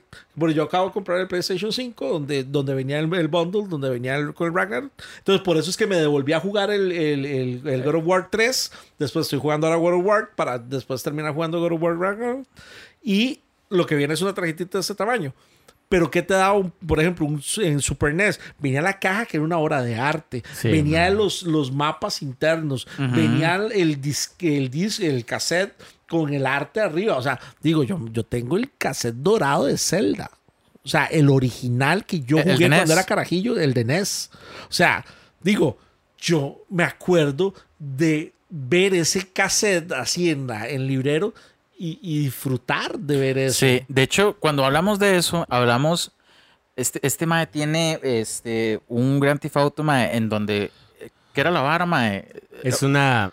El San Andreas. El, el manual es de tapadura, mae. Ajá. Es tapadura y dice- chuzo, mae. Guía de turista de San Andreas. Mae, y es. O sea, usted dice, Mae, qué brete le metieron a los textos. O sea, Ah, un- una vara de tapadura, mae. Les voy a contar una historia buenísima de mi primer juego original de PC. Ah. Mi primer juego original de PC. Eso sí, eso es. Vean, me voy al mall outlet. Ajá. Todavía habían tiendas ahí. y compro eh, este juego que se llamaba Thief. Oh, 2. Qué bueno, mae. 2, el. el Thief ¿cómo 2. se llama? A mí me, Algo Ay, me encantaban los mapitas, mae. Mae. De hecho, yo hacía mapas de mi casa, mae, con el arte de los mapas No. de Tiff. mae. No, no, no, lo, no lo sé. Y les voy a explicar por qué no lo sé. Porque llego a, la, llego a mi casa y la computadora no corría el No, juego. pero. Mi primer juego original, no me acuerdo cuánto dinero gasté, pero gasté una cifra obscena dentro de mis posibilidades. Y resulta que ocupaba una tarjeta de video Voodoo 3, Riva. Riva TNT, Mae. que era básicamente algo impensable Sí, dentro de mis posibilidades. Y entonces eh, nunca jugué el juego. Y de Ah. hecho lo tengo ahí, tengo el juego original todavía. Nunca lo jugué porque no me lo, nunca tuve una computadora que en su momento levantara el juego. Entonces esa fue la historia de, de mi único intento de jugar un juego original en PC. Mae, a mí me encantaba, mae. Hasta recientemente. Es demasiado bueno. Qué cool. Qué juego más. Lástima. Lástima, pero No, no, muy y, y me acuerdo ah, que nunca lo quise jugar y me acuerdo haberlo visto en algún lado o en algún momento ya más adelante como para jugarlo y haber dicho no, me niego No, a jugar esa porquería, ahí la tengo y, y nunca la pude jugar en su momento. Y después el segundo juego original que compré era nada menos y nada más que Baldur's Gate 2. Ajá, Baldur's Gate. ¡Qué juega! So, so, Mae. so, so, so. Yo recuerdo un juego, otra vez mi hermanillo, el older brother, ¿verdad? Mae, él estudiaba ingeniería en sistemas y a él le daban como una cuenta que en el que podía pasar por el VPN de la U. Ajá. Entonces era puro modem. Mae, había un juego que se llamaba no Baldur, sino era como Balsur. Y era un juego que usted se tenía que conectar por Telnet y era puro código. Entonces, o sea, no código, vara texto. Nunca, nunca en mi vida la vi. Mae, oiga, estar, usted se conectaba y le decía, eh, escribe, era un juego de rol, pero mae, todavía había que escribirlo. O sea, no había ningún gráfico, todo era como una aventura, como una novela escrita, como un videojuego escrito. Entonces usted le decían, estás en la Plaza Mayor, ves un pájaro colocado en la, en la fuente. Era jugar Dungeons and Dragons, pero, Mae. pero interconectado. Exacto, y decía, bueno. apareció fulano y te está atacando. Y usted, No, lo, mae, usted tenía que escribir como ataque, ataque, mae, era una loquera. Mae, y era otra, otra versión así de Ah, juegos no, que... eso nunca, nunca. en la Ma, yo nunca he visto algo así, ma. Mae, sí, yo, tal vez mi hermano se acuerda porque, mae... Yo sea, lo que, no, lo era que sí loco. jugué, el, el- el juego más enviciante que jugué en mi vida, era un juego que se llamaba O-Game. Game. O-Game era un juego de HTML flat. Era una página donde tenías un login, entrabas y era un juego de recolección de materiales. Entonces vos ibas generando materiales dependiendo de los niveles de tus, de tus eh, em- industrias y de tus... Eh, entonces tenías gas y tenías no sé qué del, del planeta en el que vivías. Y entonces simple y sencillamente este, después con esos gas lo ibas recuperando y ibas este, eh, construyendo naves y entonces tenías que atacar otros planetas. Pero todo se los estoy hablando de una, de una flat, una página flat donde vos nada más decías, este, quiero atacar el planeta 5.1. Entonces eran eh, un montón de universos y en esos universos había sistemas solares, una cantidad, una cantidad finita de sistemas solares. Entonces eh, yo empecé a jugar eso en cuando recién abrieron el universo 4, el, el- el- el cuarto servidor. Llegué a estar a nivel mundial, llegué a estar dentro del top de 100, te estoy hablando que era un juego, o sea, la vara era súper loca. De hecho, yo estaba estudiando ingeniería en la universidad y entonces había desarrollado un macro en Excel para poder hacer los cálculos de las naves de cuando tenían que ir y atacar, porque entonces si las naves estaban guardadas en tu, en tu planeta, llegaban otros, otros ejércitos y te volaban. Entonces, los podían mandar espías y lo que te daban era puro texto. Hay siete naves y no, o sea, olvídate, no había gráficas de nada. O sea, de nada, absolutamente de nada. Era así, la, la, la- era la página de internet con la foto de la, de la, digamos, de la, eh, de la planta eléctrica. Y entonces te decía, genera, no sé qué, 50 watts por día. Entonces vos tenías que ir balanceando el desarrollo de las diferentes tecnologías para capturar materiales y no sé qué. La cuestión es que entonces, y tenías que mandar las naves, y entonces si te ibas a dormir, tenías que mandar las naves a atacar, ojalá, o, un planeta vacío, para que cuando volvieran estuvieran en el día, cuando ya estabas despierto y estabas, así- estabas como activo de la carajada. La cosa es que eh, eh, empecé con eso, fue la vara más enviciante que, que- he jugado en toda mi vida. Había un clan aquí en Costa Rica que, o sea, nos reuníamos a, hablar y todo. Entonces yo les enseñé a usar el macro que yo había diseñado en Excel, ¿verdad? Y entonces era una vara, estamos súper evolucionados. Y la cosa es que entonces eh, meto a mi novia, en esa época mi novia, a mi actual esposa, este, la meto a jugar y empieza a enviciarse peor que yo. Y yo le regalé una computadora de, eh, para el cuarto de ella, ¿verdad? Entonces, vean, no dormía. O sea, pasaba cuidando la vara y había subido de nivel, pero de una forma bestial. Y como, al, como a los dos meses digo, no, ya tengo que parar de jugar esta vara porque fue la única experiencia de videojuegos que ha tenido ella porque quedó traumatizada con el tema de, de- de los videojuegos. Y yo seguí con el cuento y seguimos y nos metimos y, bueno, y éramos, el clan de nosotros era una carajada increíble. Este, hasta que un día eh, estaba en un examen de la universidad, estaba ahí en, en la UCR y, y entonces nos dice, eh, justamente volvían mis naves a la hora que teníamos el examen. Y entonces yo estaba en el examen, le digo yo al profe, profe, tengo que salir al baño, no sé qué, y corro, ya, yo estaba en el cuarto piso del edificio nuevo de, de- de ciencias sociales, eh, de perdón, de ciencias eh, económicas, eh, estaba en el cuarto piso, me acuerdo perfectamente bajar esas gradas a la velocidad de la luz, correr desde ahí hasta, las, hasta los internet café que estaban al frente de la calle de la amargura, llegar, esperar a que las naves llegaran, digitar la vara, mandar las naves de vuelta y cuando llegué estaba el profesor en la puerta y, y dice, Romano, ¿qué andaba haciendo? Y le digo yo, profe, si le digo no me va a creer, así que mejor de andar en el baño. Y esa es la historia de cómo perdí mi primer curso de la universidad. y, y me mandó me mandó para la casa y me dice no no usted no no puede seguir no puede terminar el examen De hecho, mae, a nosotros nos Ay. dijo esta mae Gaby, Sí, sí. La, la psicóloga, que cuando un juego ya interfiere en su vida cotidiana, ya hay un problema. no mae. no de, de hecho después de ese examen después de ese examen yo dije creo que ya es momento de parar Sí, sí. O sea, creo que ya es momento de parar Qué raro. Ok, mae, Cuando usted nos habla de que su- sus primeras experiencias fueron organizar para pagar la consola a su mamá, ¿en qué momento nace la idea del Connector Day? Connector Day nace muchísimos años después. Este, yo, yo sigo siempre jugando, o sea, durante, durante toda mi, mi, mi adultez joven, por así decirlo, este, sigo siempre jugando. Eh, yo tenía una costumbre, bueno, yo ya vivía solo desde muy temprano, de los 18 años, ya, yo ya vi, tenía un apartamento solo. eh, entonces, ah, teníamos una costumbre que era que todos los 26 de diciembre se jugaba en red de mi casa. Oh, Llovara, lloviera, LAN. tenar- o sea, lo que pasara, había LAN en mi casa. Qué Claro, les estoy hablando una vez más, 1999, 2000, ¿verdad? Nos pasábamos un día completo armando la red, ¿verdad? Sin que, sin que se vieran, los cables no funcionaban, los, los hubs, porque no habían switch, Ajá, los hubs eran lo más estúpido del universo, eh, los protocolos de IP nunca coincidían, ¿verdad? Entonces, en esa época lo que jugábamos era StarCraft, Age of Empires, Qué bueno, qué eh, bueno. dos, este, ¿verdad? Ese tipo de juegos. Y la cosa es que entonces en mi casa la costumbre era 26 armábamos, 27 jugábamos, ¿verdad? Entonces siempre después de un día de armar, al final jugábamos como tres partidas nada más, ¿verdad? Pero jugábamos, Sí, terminábamos jugando. Pero el vacilón era armar y en mi casa llegaban a conectarse 16 personas. Además, recuerdo una vez que había una persona que nadie sabe de dónde salió.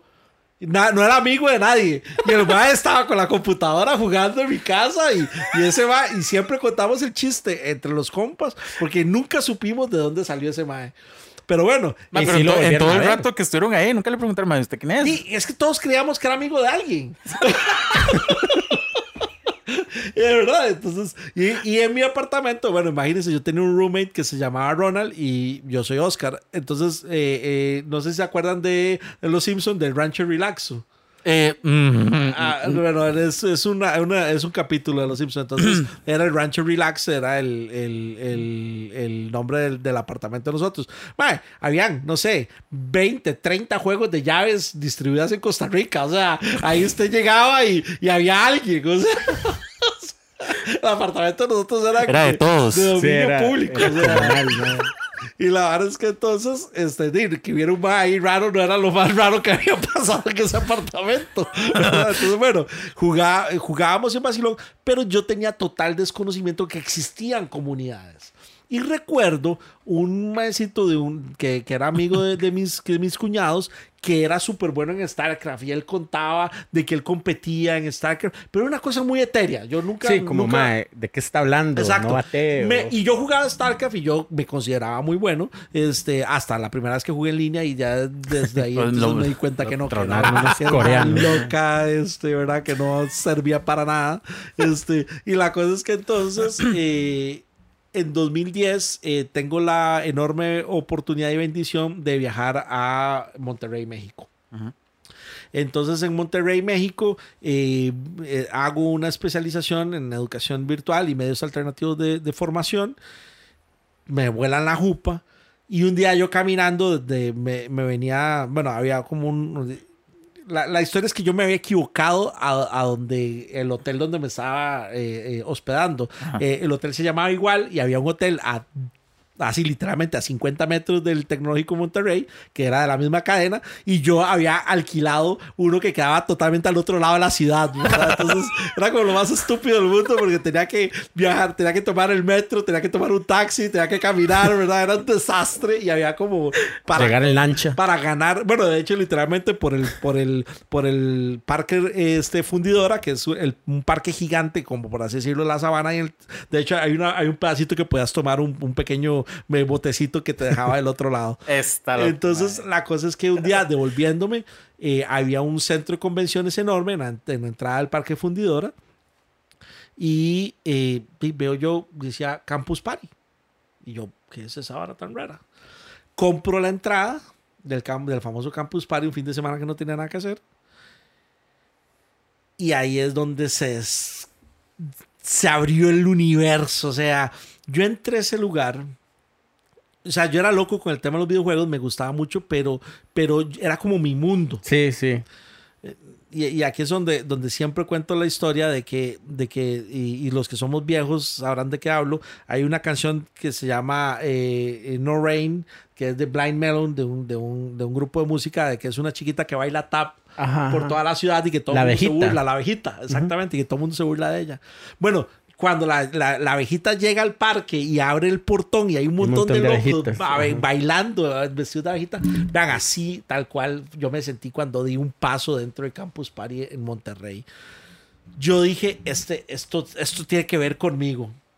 Entonces, entro a ese lugar y empiezo a ver el tema de las competencias de videojuegos y empiezo a ver las cosas y la tecnología y la virtualización. Y yo casualmente había ido a, a un, pro- a un programa de, de educación virtual a certificarme y eh, yo era gerente general en esa época de la Universidad Creativa y vuelvo aquí así como a contarle a todo mundo lo que había vivido y todo el mundo era como, ¿de Eh, qué ¿de qué está rayos hablando? está hablando? ¿Qué le pasa? ¿Qué, qué está hablando? Entonces, fundo Connector de ahí ese año.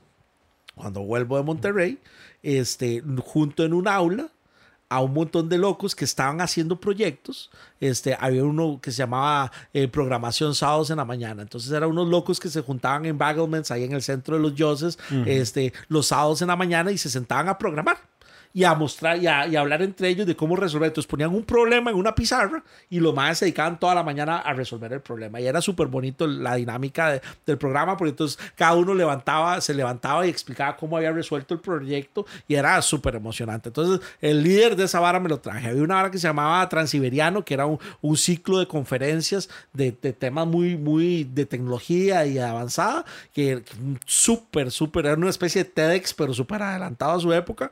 Y entonces me lo traje al, al carajo. Entonces me traje a, a otro que, que, que hacía eh, eh, eventos de, de- Entonces era como, éramos como 20 personas que así que estábamos eh, hablando de, de proyectos y de ideas locas y de tecnología y no sé qué. Y yo llevé tres consolas mías a la parte de atrás, al, al, a- al aula, era un aula ahí de la Universidad Creativa. Entonces, tres consolas. Entonces, mientras la gente estaba preparándose para la siguiente conferencia, íbamos y jugábamos y había unos retos y no sé qué, no sé cuánto, y que era como parte de la dinámica del evento. Termina el evento y de, nos, nos va muy bien. Eso fue principios, eh, principios del 2011, si no me equivoco. Eh, 2012 eh, hay, eh, hay una situación ahí en la empresa, empezamos a tener una serie de problemas muy serios y en el 2013, entonces en respuesta a los problemas que teníamos, empezamos a buscar oportunidades de nuevas de comercialización y de marketing. Entonces dentro de eso, uno de los, de los chicos que trabajaba conmigo en ventas me presenta a eh, lo que es hoy una de las mejores cosplayers de este país, que es Ángela Bermúdez. Me la presenta, ellos eran amigos, muy, muy amigos. Entonces ella me cuenta que existe un universo que es del cosplay. Y yo, ¿qué rayos está usted hablando? ¿Verdad? Entonces todavía me acuerdo que, que me, me explota la cabeza. Porque además nosotros en la universidad teníamos la carrera de diseño de modas y teníamos la carrera de diseño gráfico. Y entonces empezamos, yo empecé a amarrar y empiezo a darme cuenta que todo este movimiento era simple y sencillamente cursos aislados de lo que, de lo que estaba viviendo y experimentando la gente. Entonces, ella y yo, por otro lado, me aparece eh, lo- eh, una gente que estaba organizando eventos eh, geeks. Los patrocino como universidad en ese momento.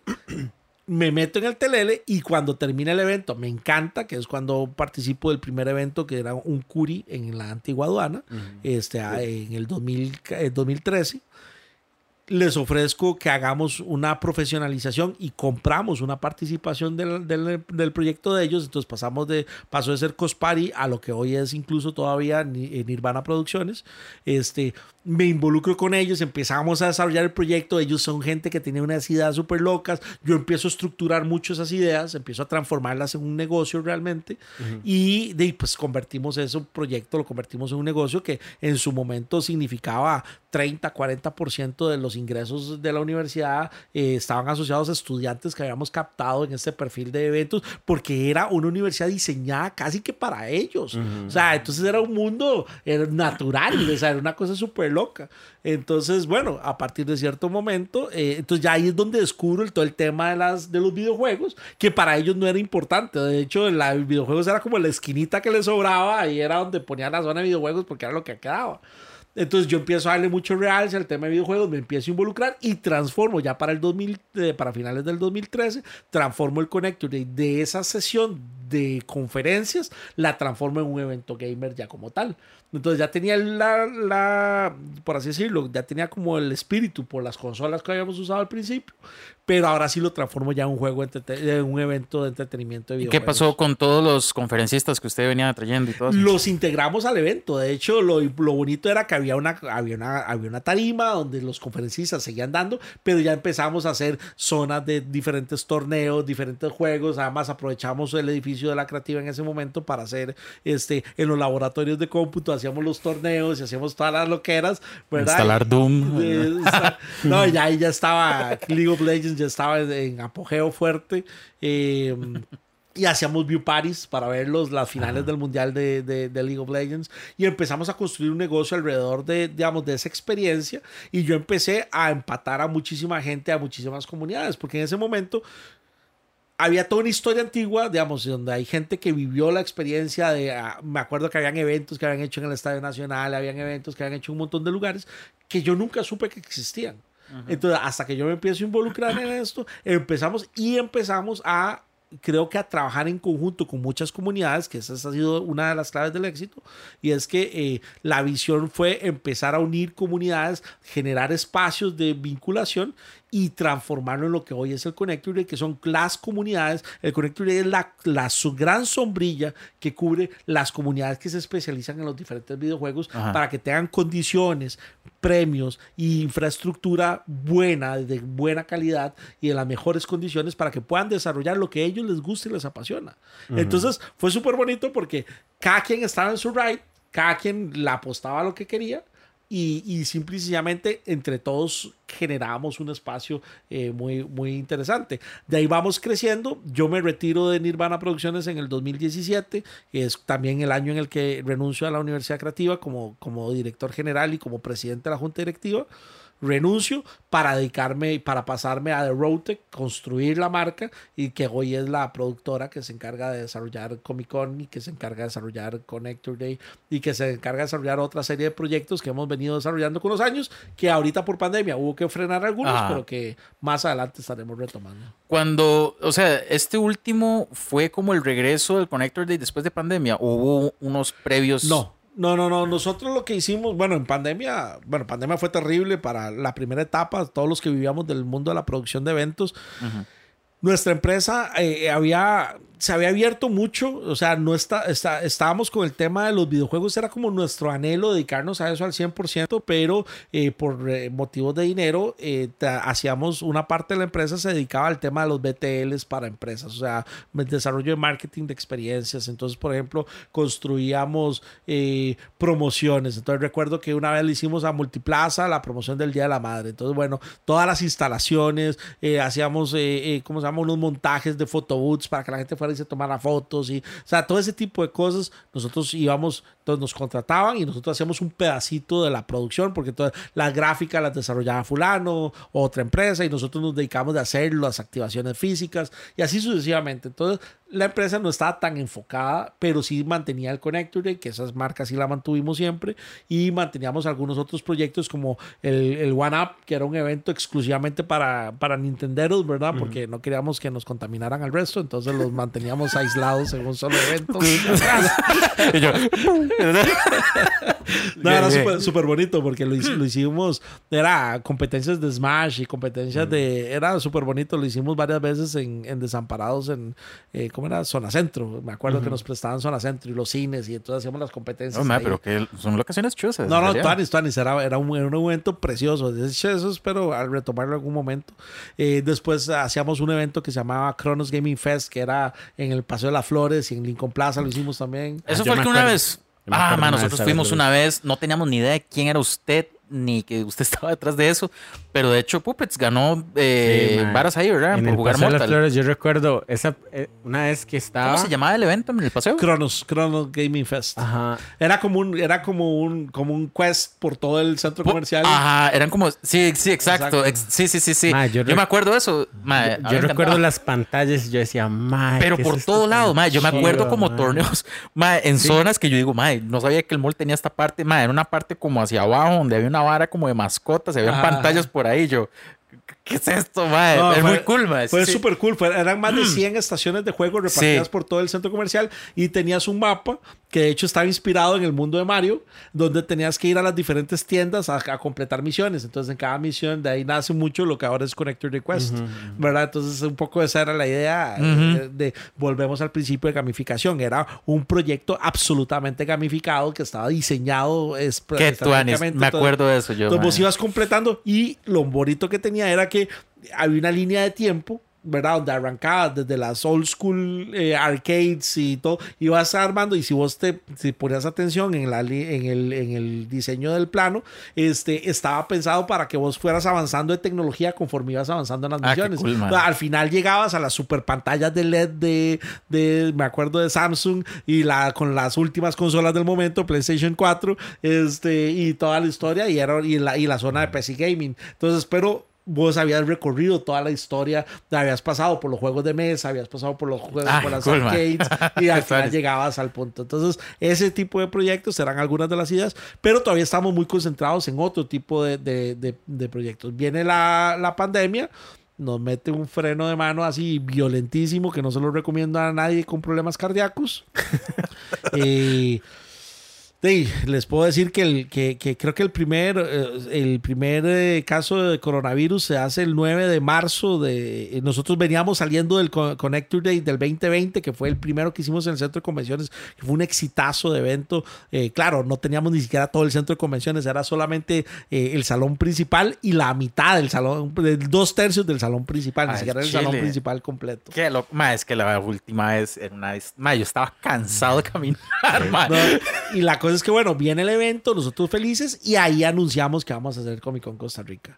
Que hay una historia bonita, es que eh, Manu Quiroz y yo habíamos hablado del Comic Con muchísimos años antes, y Manu había sido muy visionario, había registrado la marca y había hecho un montón de cosas, entonces desde como el 2015, entonces nosotros nos reíamos porque cada seis meses aparecía alguien que iba a hacer el Comic Con, ¿verdad? Y, y salían los rumores de que alguien iba a hacer el Comic Con en Costa Rica y que alguien iba a hacer el Comic Con en Costa Rica. Entonces, en ese Connector Day, nosotros sí anunciamos, y ahí es donde anunciamos que viene, que viene Alan Richardson, que iba a ser un- el Titan que iba a venir a- a- a- originalmente al evento. Y lo anunciamos y la gente se vuelve loca de que viene Comic Con ahora sí en serio y además con un actor de verdad de Hollywood. O sea, no, no, no hay un que nadie lo conocía, ¿verdad? O, un- ¿verdad? O, o dobladores de voz, que era lo que había, lo que venía mucho, eran dobladores de voz en español y, y toda la historia. Ujú.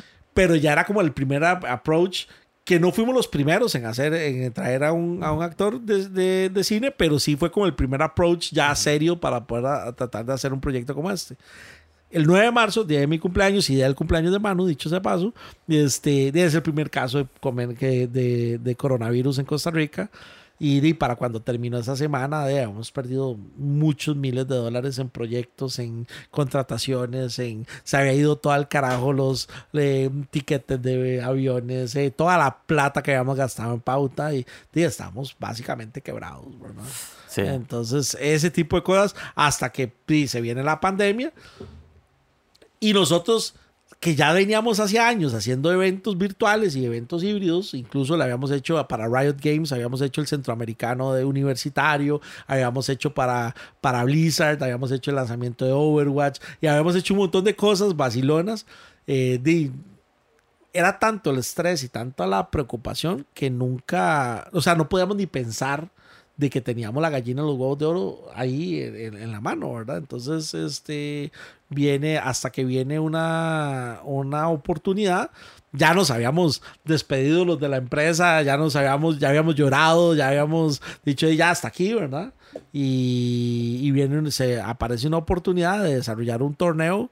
eh, para una cliente que todavía sigue siendo cliente nuestra, que simple y sencillamente apareció por obra y gracia del Espíritu Santo en la página. Yo me acuerdo que ella escribe en la página preguntando si, si vendemos computadoras y yo ese día estaba pero malísimo y yo empiezo a mentarle la madre por el chat y escribo de todo, que no sea tan babosa, que no se da cuenta que nosotros no hacemos eso, que vendemos, que, que hacemos torneos de videojuegos y no sé qué. Y ya le iba a dar el enter. Y yo, ah, pues ella que tiene la culpa de toda la basura que nos está pasando. Entonces ya borro y no, señora, vea, nosotros hacemos torneos de videojuegos. Ay, qué interesante, porque, porque la verdad es que yo no quería comprar una computadora. Realmente lo que ando buscando son tiendas o cosas, porque yo lo que tengo es una revista en Estados Unidos que vende, digamos, que, que hace artículos y promociona productos y no sé qué. Estuvo así de cagarse en todo. man. Pero, man, increíble. Y entonces, entonces la cosa es que yo me acuerdo que le digo a, a Edson, eh, le digo yo a Edson, no, es que una señora nos escribió y que quiere una reunión y no sé qué. Entonces ya nosotros nos habíamos despedido, ya habíamos dicho que Roadtech cerraba y toda la cosa. No, no habíamos podido cerrarlo porque no había plata para el candado, ¿verdad? Pero entonces, este, eh, entonces, entonces le digo yo, mira, una, más, y para ser honesto, dije, una vieja ahí jodiendo de que quiere una reunión para la vara. Y entonces hace Edson, madre, démosla, reunámonos. Y entonces Edson agarra la conversación y empieza a hablar con la señora y de verdad hacen una reunión. Y, y entonces Edson tenía ese mismo día, tenía una entrevista de trabajo pero ya, le, ya Sí. nos habíamos quedado de que cada quien buscara a ver, sálvese quien pueda, ¿verdad? Y ese mismo día tenía una entrevista de trabajo y le digo yo, bueno, yo me encargo de la, de la, de la reunión. Y me, y, pero yo estaba como de mal humor y yo decía, no, esta señora lo que quiere es vacilarnos y no sé qué, no sé cuánto. Y, bla, bla. y, y Edson, madre, la vas a cagar con ella, madre. Este, mejor no, mejor no voy a la entrevista. Yo, no, madre, vaya a la entrevista, yo me encargo, "Vea, lo prometo, no la voy a cagar. Voy a hacer la vara bien hecha y, y no, no sé qué. Y yo, madre, vaya a la entrevista, no sea necio. Ahora es que me meto al link de la llamada y ya estaba Edson conectado. Yo, ma, ¿qué está haciendo aquí? Está loco. Váyase para la entrevista. Y dice, no, ma, yo, yo me voy a quedar aquí. Y de verdad, al, ya cuando ya cuando, músico del Titanic. cuando, cuando yo lo iba a mandar al carajo, que no fuera necio, que se fuera para la entrevista de trabajo, el- este, entra la señora a la llamada. Entonces, bueno, ya nos quedamos ahí, ya hablamos y no sé qué. Y entonces hace la señora, bueno, este, sí, me interesa, hagámoslo. Y, y- y entonces nosotros, entonces no sé, en ese momento cobramos, por decirles algo, no sé, 800 dólares. Entonces en ese momento le, le hicimos para que nos dijeran, o sea, pues yo Para que les con- dijera que no. que- exacto, porque yo tenía como esa actitud de que nos estaba vacilando. Entonces yo me acuerdo que yo le cobré dos mil dólares. Era una obscenidad, ¿verdad? Y la cosa es que entonces hace la señora, bueno, está bien, perfecto. Y entonces, Edson, todo feliz, "Mae, viste que sí. Dice, y que nos va a depositar mañana y que no sé qué. Yo, "Mae, que nos va a depositar nada, güey. O sea, eso es una historia. Y entonces la cosa es que entonces al día siguiente no nos deposita la plata. Y entonces la verdad es que ya nos deposita. Y entonces Edson empieza a llamarla para que, di, para que cuadráramos a ver cómo íbamos a hacer el torneo. Y viene la señora y se desaparece. 22 Ahora es como días. Ubieta, mae. 22 Historia. días sin saber de la señora. Yo dije, mira, esta vara son, esta es una plata de colombianos que ahorita me van a llegar a tocar la puerta y me va a decir, hermano, esa plática es mía. Y yo, madre, no toquemos. Ay, con la necesidad que teníamos de esa plata. O sea, solo Dios sabe lo que me costó no tocar esa plata. Y yo sudaba. Y yo, y yo, y la señora no aparecía y no aparecía. Y a los 22 días, de verdad, no aparece y dice, ay, chicos, perdonen, disculpen, es que estaba con unos lanzamientos de unas marcas. Y yo, lanzamientos de unas marcas, estamos en media pandemia, nadie está haciendo nada. Y de verdad, no era broma. De verdad, estaba unos lanzamientos de unas marcas y no sé qué, nos mandó unas fotos y toda la vara. Y nos dice, quiero el torneo para, como para mañana. Y para el fin de semana, eso era como un lunes. Empezamos a correr nosotros. Bueno, imagínense que el torneo se llamaba Test eh, ¿cómo era? Como test game, una hora así, que era de prueba, porque era el torneo que ella quería hacer de prueba para ver si hacía un centroamericano. Entonces lo hicimos aquí en Costa Rica de Fortnite. Llamamos Ah, a bueno, la- el torneo se, se hizo aquí. No, no, era virtual. Estamos en media pandemia, en lo peor de la pandemia. Estoy hablándote de mayo del 2020. Ok, ok, ok, ok, ajá, ajá. Y la, y la cosa es que entonces, este, la señora, di, empezamos a hacer el torneo. Sí, en mayo Y- nadie trabajaba. Y entonces, di, ah, y pegamos mil jugadores. Pegamos mil jugadores para el torneo. Pero aquí es donde viene la parte divertida. Este, ni Edson ni yo éramos jugadores de Fortnite. No teníamos la menor idea de cómo correr un torneo de Fortnite. Porque siempre teníamos una, dentro de nuestro equipo, dentro de nuestro staff, había gente especializada para los diferentes torneos. Entonces nosotros hacíamos torneos de todo tipo. Ajá. Y la gente que no, estaba, el que nos corría los torneos de Fortnite no quería corrernos el torneo de Fortnite. ¿Y por... Porque les debíamos plata, huevón. Mm, Les debíamos plata. Entonces, pero como ya nos había entrado esa plata, entonces yo les pago para que nos corran el torneo. Y les pago y nos dicen que no. ¿Qué está loco? Loco, era como una apuesta porque entonces tenías que cuidar los chuminos porque era la platilla que había para poder acomodarse una cosa en la otra. Qué rico un estamos- balazo, man. Ma, y estábamos de, a, a mí no me da pena decirlo. O sea, nosotros estábamos muchos, 100, más de 100 mil dólares en rojo. O sea, este, era una cosa complicadísima, una etapa dificilísima de salir de deudas y de toda la cosa. Todo parado, proyectos parados, o sea, era una locura. O sea, yo, o sea, literalmente, bueno, y, y- y ahora, ahora lo puedo, puedo contar con un poco de gracia, pero, eh, digamos, yo no Sí. recuerdo abril del 2020. O sea, mi esposa dice que yo daba vueltas en la cochera del carro, caminando alrededor del carro, que yo me subía en el carro y iba, mi esposa tiene una pastelería, entonces yo iba a dejar queques de la pastelería que era a domicilio. Y cuando me llamaban a las tres horas me decían, hey, ¿dónde estás? Y yo, "Ey, di, no sé, estoy, ah, mira, estoy en Alajuela. ¿Y qué estás haciendo en Alajuela? Si el queque era en San Francisco de Ríos. Ah, no, yo el queque yo lo dejé hace tres horas, pero man, yo necesitaba salir y manejar, o sea, estaba al borde Sí, de la sí, sí, locura. sí. Ese era el boss de la del mes, del año. No, del año, hermano. De o sea, esa, de, de- más, está, estuvo entre los bosses de la vida. Y, y la cosa es que entonces, eh, ah, entonces, en menos de una semana, tengo que hacerme experto de cómo correr un torneo de Fortnite. Entonces, más o menos me explican, más o menos no es que. Entonces, hago unos, eh, unos macros en Excel y hacemos, inventamos un- con unos formularios de Google y no sé qué, no sé cuánto. Entonces, eh, registramos, era la forma en la que registramos. Entonces, había que hacerlo manual y solo los macros nos ayudaban a sacar los puntajes, pero eran mil jugadores. Nunca habíamos corrido un torneo tan grande, aún antes con la gente que sí sabía correr el torneo. Y a la fecha, los maes que iban, podían correr el torneo, nada, no aparece, no. No, no, no, al final di, los más dijeron, di, es que estábamos en una etapa muy fea, es que todos estábamos mal, o sea, no, yo ni siquiera los puedo culpar porque en ese momento nadie, nadie sabía qué iba a pasar, hermano, o sea, nadie sabía si esto tenía algún sentido lo que estábamos haciendo.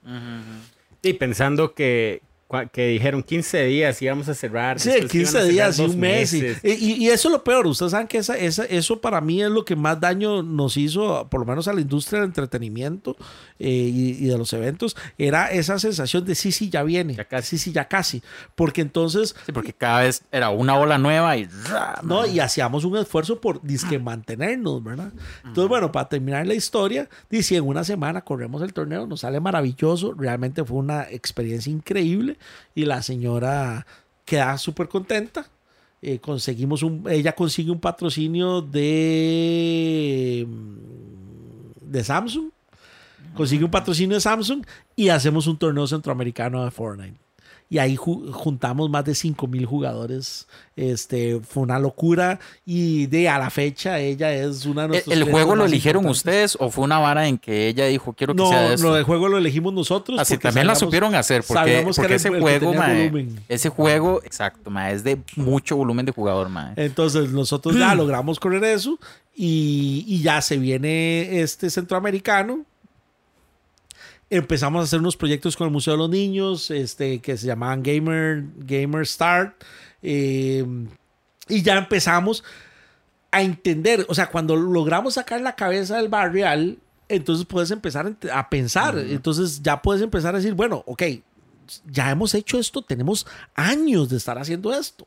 Es nada más reconfigurarlo, rearmarlo y empezar a tocar a las marcas a decirles, hey, tenemos este producto. Y empezamos a construir este, torneos, hicimos para AMD, hicimos el, el México Gaming Championship, que fueron más de 20 mil jugadores que jugaron este, durante seis, eh, durante siete fines de semana. Hacíamos cada fin de semana cinco estados mexicanos, eh, hacíamos todo el tema de los, de los inscripciones, bueno, era una locura. A partir de este punto, yo ya no puedo como concebir el nivel. yo yo nada más digo un evento, vara, ¿verdad? sí. Pero sea, qué, Entonces, y empezamos a hacer torneos. Y para que se hagan ustedes una idea, en este momento nosotros hemos contabilizado que eh, del 2017 a la fecha, en nuestros torneos han jugado más de 85 mil jugadores y eh, tenemos registrados aproximadamente 77 mil eh, personas físicas que han pasado por todos nuestros eventos eh, físicos. Entonces, ese es más o menos el, el alcance de lo que hemos hecho en del 2017 para acá. Pero ya ahí sí, ya al finalizar el 2020, ya terminamos completamente diferente, en otra posición, eh, reactiva, activando eventos en toda la región, activando eventos en México, activando eventos en el Caribe, que además el Caribe era complicadísimo porque tenés que tener soporte y servicio ah, en inglés, en español, en francés. eh, Además hablan como un papuay rarísimo, que es una mezcla de todos los anteriores. Este, y entonces era como, eh, además tener narradores que narraran en inglés. eh, estos últimos que vinieron, mae, a mí me, son los cracks. mae, me explotaron la jupa, legal. Sí, sí, sí, sí. Qué raro, ahí-. Bueno, ahí Para descubrimos, narrar Tekken, ahí descubrimos a, a Nation, que es el que vino. Ajá. Ahí descubrimos a Nation. eh, En, en esa andaba de por Caribe y todo ese lado. Ajá, es que. Nation es de Puerto Rico. Eh, Chile, mae. Sí, Ah, no Nation, es de, Nation es de Puerto Rico. Entonces, ahí un amigo que teníamos en común nos lo recomienda y, y de ahí, pues, matan a hijo la changa y nos robamos a, a Nation este, desde entonces. Y bueno, y nuestro main caster, que es Aquiles de Guatemala. Eh, entonces empezamos a armar ese equipo multinacional y, y realmente ya dos, eso fue 2020 cerramos 2020 respirando. Ya, ya, ya habíamos salido de, de- de cuidados intensivos. Estábamos en cuidados intermedios. O sea, todavía la cosa estaba fea, pero estaba caminando. 2021 es un super año para nosotros, así, pero increíble. Eh, desarrollamos una cantidad increíble de eventos, de proyectos, de cosas realmente interesantes. Eh, internacionalizamos otros proyectos. Ya nosotros habíamos construido, bueno, Connector Day ya para ese momento, eh, en el 19 y en el 18 habíamos hecho Panamá, habíamos hecho Guatemala y, y Honduras. Y más bien estamos como en ese proceso de, regionalizar el, el. Y esto ya nos da un brinco gigante a la zona, a la región completa y empezamos a entender que, que- que el proyecto es, es mucho más grande que Costa Rica y, y empezamos a, a jalar marcas y a jalar gente que, que confiara en, este, en, este, en esta iniciativa hasta que sabíamos que iba a llegar el momento en el que íbamos a poder retomar los eventos presenciales eh, y ahí es donde, donde por si no nos gustaba jugar eh, eh, al filo de la navaja, eh, nos decidimos tomar el gran riesgo de hacer el Comic Con Costa Rica en mayo. eh, Del año 2022. 2020. 2022. Ajá, 2022. Todavía estaba... Habían como, veníamos saliendo de restricciones, me parece. Bueno, eh, el primer evento masivo de Costa Rica fue en abril. Y nosotros de ahí nos jugamos ahí una, una, una carta, ¿verdad? De, Sí. de- de- de tratar de salir de primeros antes de que otros eventos de corte geek este, salieran. Eh, gracias a Dios, gente increíble como John Rhys Davis que mantuvo su palabra Mm, sí. eh, durante toda la pandemia. Gimli. Gimli, el Señor de los Anillos, mantuvo su palabra durante toda la pandemia. Nos dijo, chicos, cuenten conmigo. O sea, yo sigo, yo sigo totalmente casado con, la- con venir a Costa Rica. Eh, bueno, Alan, Rich- Alan Richson, que se portó súper bien. Lo que pasa es que le salió un súper papel en ese momento, que todavía no ha salido público, pero ya está a punto de salir público. Y entonces lo saca completamente de la escena y él nos consigue este, a, a- a- a ¿cómo se llama? A Mario Bennett, a Manu Bennett. Eh, creo que se- él le hace como la referencia y ya entonces ya con la agencia lo terminan de, de cerrar para traerlo. Eh, y bueno, pues simple y sencillamente, bueno, y el trabajo de Manu Quiroz, que fue perseguir a los artistas y convencerlos y jurarles que... Él se encarga de esa parte. Sí, exacto. Y, conver- y convencerlos de que no, no, no vivíamos en, en las palmeras, ¿verdad? Y que De Jurassic en Park. rabos, ¿verdad? Este, y, y ya ahí armamos de, un, un equipazo de trabajo que, que nos permite lanzar ese proyecto, pero con muchísimas, con muchísimo susto, porque además digo, ya habíamos logrado levantarnos de nuevo eh, con el tema de todos los eventos virtuales y era como, "Mae, le vas a volver a apostar a esto con el riesgo que significa. Y de ahí, pues debo admitir que para mí fue un, un gran estrés pero de, fue una excelente decisión y sobre todo con, con el nivel de compromiso de, de la gente, o sea, porque nadie se, no se imaginan que, por ejemplo, detrás de un, de un Comic Con hay más de 600 personas trabajando detrás. Ujú.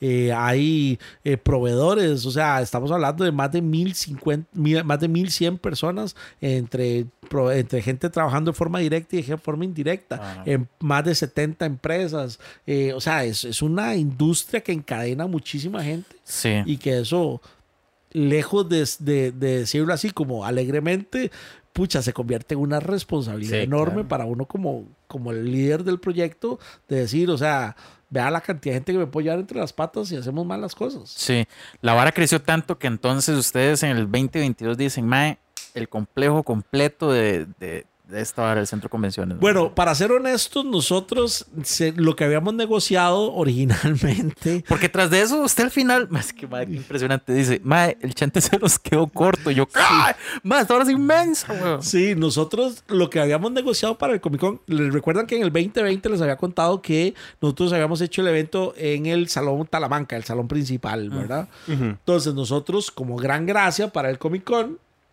pedimos dos tercios del Salón Talamanca y pedimos salones centrales. Ese era el tamaño de, de lo que iba a ser el Comic Con originalmente. Literalmente, un 24 de diciembre del 2021, estoy negociando. eh, todavía me acuerdo, voy yo manejando por Avenida 10. No hagan eso, muchachos, textear mientras van manejando. Bien, sí. Verdad, 24 de diciembre.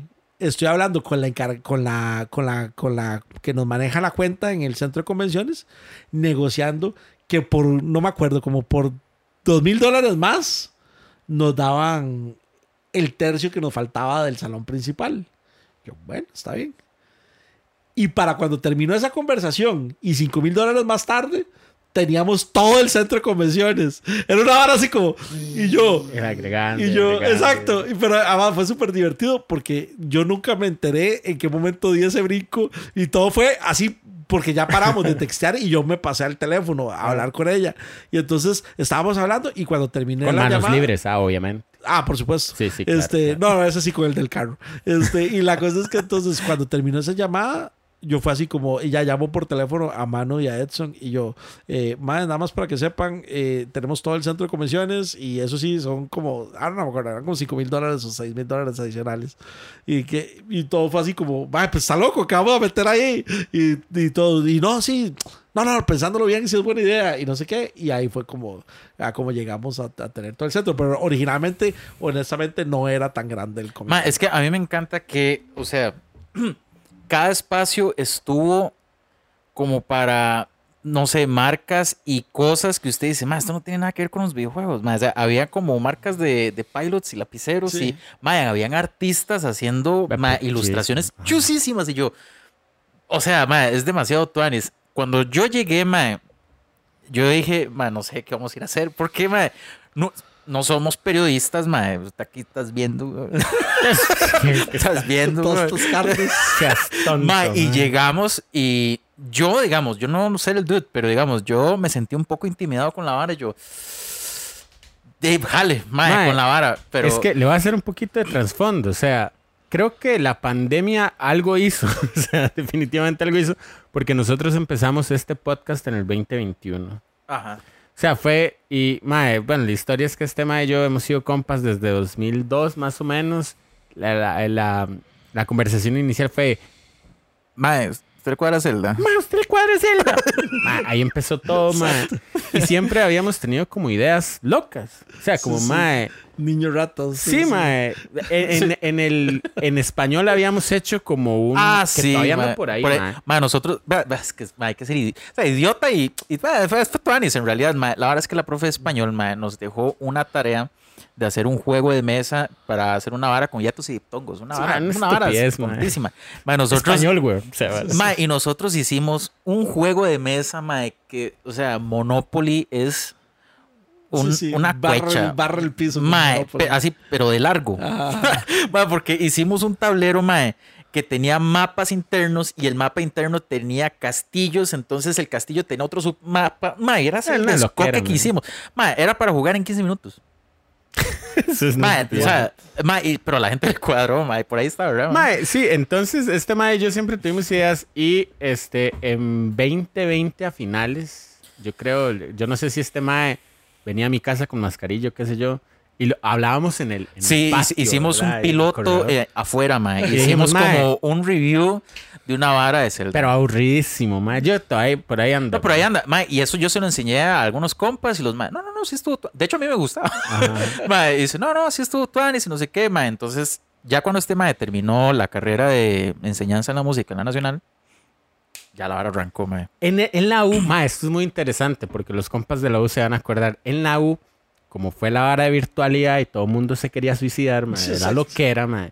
Entonces tuvimos que, la profe dijo, ok, no, vamos a tratar de rescatar este barco. El proyecto, que ya el último año fue como, vamos a buscar este, educación a distancia. Más o menos por ahí, o estuvimos analizando varios casos. Y al final, uno de los proyectos era hacer un podcast. Entonces fue así como, mae, en un episodio con mis buenos amigos David, que todavía me oye, creo, este, Juanda, eh, con un- y con Gabo Salas, unos compas, fue como, mae, hicimos un, un- como un radioteatro, un episodio de radioteatro, y otro hablando de la cumbia, Ok. ¿verdad? Entonces, fue así, mae, esta misma mae, conversación, bueno, mae. Alright. Y yo dije, mae, esta vara sale súper bien, mae. Sale súper bien. Entonces, este mae y yo ya habíamos grabado un episodio. Yo había hecho como también un poquito de investigación acerca de... de, eh, ¿Cómo se llama? Ah, era un tema horrible. Derechos de autor, precisamente. ¿Verdad? Y licencias eh, Common, Sí, sí. Creative. Commons y toda la vara. Entonces yo dije, mae, aquí esta vara se puede caminar, mae. Entonces empezá, mae, pero este mae y yo, o sea, así como siempre hemos sido desde séptimo, mae, es la misma estupidez, mae. ¿Cuándo? Ahora, aquí me gustaría escuchar al dude porque parte de la clave fue como, mae, episodio todos los lunes. Mae, nada más hagamos eso, mae, a ver qué pasa. Como que este mae, eh, en un punto, en el punto que me dice, mae, vamos a, a Connector Day, a mí como que, ok, suave, mi audiencia era muy pequeña, ¿verdad? Yo tenía mi mentalidad así como muy pequeña. Muy segura, muy segura. Sí, muy seguro, ma. Y de pronto, ¿cuál fue su reacción cuando usted llegó al... Porque esto fue el año pasado. Cuando, cuando usted llegó al centro de convenciones y usted iba con sus tiliches de frecuencia 8 bits y dijo, mae, Es que, vea, mae, le voy a decir una vara. Yo, y, y, y ahorita voy a eso. ajá, Mae, la verdad es que, bueno, yo soy músico, mae, tengo como, no sé, tal vez 17 años de tocar, mae. Y toda la escena en la que yo he tocado siempre ha sido como underground de rock, ¿verdad, mae? La vara, mae, es que hay dos, hay dos partes. Los músicos que todo el mundo se conoce y el público que usted no sabe quién es, Ujú. pero siempre los ve, ¿verdad? Cuando yo vi la vara del conector de yo, mae, esta es nuestra oportunidad porque es un evento de nuestro nicho, ¿verdad? Yo, mae, jale a cubrirlo, no sé qué vamos a ir a cubrir, mae, porque no tengo ni la menor idea, pero jale, mae, algo tenemos que sacar, o tomamos fotos, o tomamos videos, entrevistamos gente, vemos qué es la vara y no sé qué, mae, y sale material para el podcast, ¿verdad? Pero, mae, cuando ya llego a la vara, se lo juro que mi sensación fue como ser el músico que va a su evento. O sea, así lo sentí yo, ¿verdad? Mae, y me calzó mucho el sentimiento porque estando en la sala de prensa veo gente de la escena que conozco. Entonces me sentí como el músico que conoce a otros músicos. Entonces, digamos, resulta que José, el director de Gikorama, está casado con una de mis mejores amigas, mae. Y yo, mae, José, ¿qué? ¿Tú mae? Nos tomamos fotos y toda la vara. Mae, veo que en el stand de, de, de Just Dance está un compita de la U tomando fotos, mae. Veo que por otro lado yo, mae, esta es la escena, weón. O sea, la, la escena que está envolviendo mucha gente, yo la conozco, mae. Entonces, mi sensación al llegar y yo ver el centro de convenciones, que voy a decir que es la primera vez que yo iba, mae. Ujú, yo también. Mae, yo me quedé yo, mae, esto es inmenso, mae. Esto es inmenso y yo me sentí intimidado, mae. Sí, Entonces llegamos a sala de prensa en la vida, ma, había tenido un pase de, de- de prensa, ma. Sí, es que tras de eso hay muchas varas que yo hablé con Marjorie y yo le mandé un agradecimiento a ella porque eh, todo, el, todo el evento como tal permite la profesionalización de una vara que uno veía lejos, ma.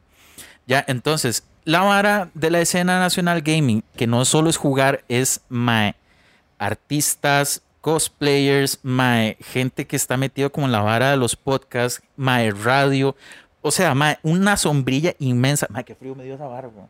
Una, mae, una vara inmensa de cosas que yo digo, mae, nosotros estamos metidos aquí, weón. O sea, y, y nosotros hablábamos en la buceta de videojuegos, hablábamos en el carro, mae, para ir a hacer varas de brete, íbamos hablando de videojuegos, mae, y cuando llegamos al evento es, mae, lo que siempre quisimos hacer, mae.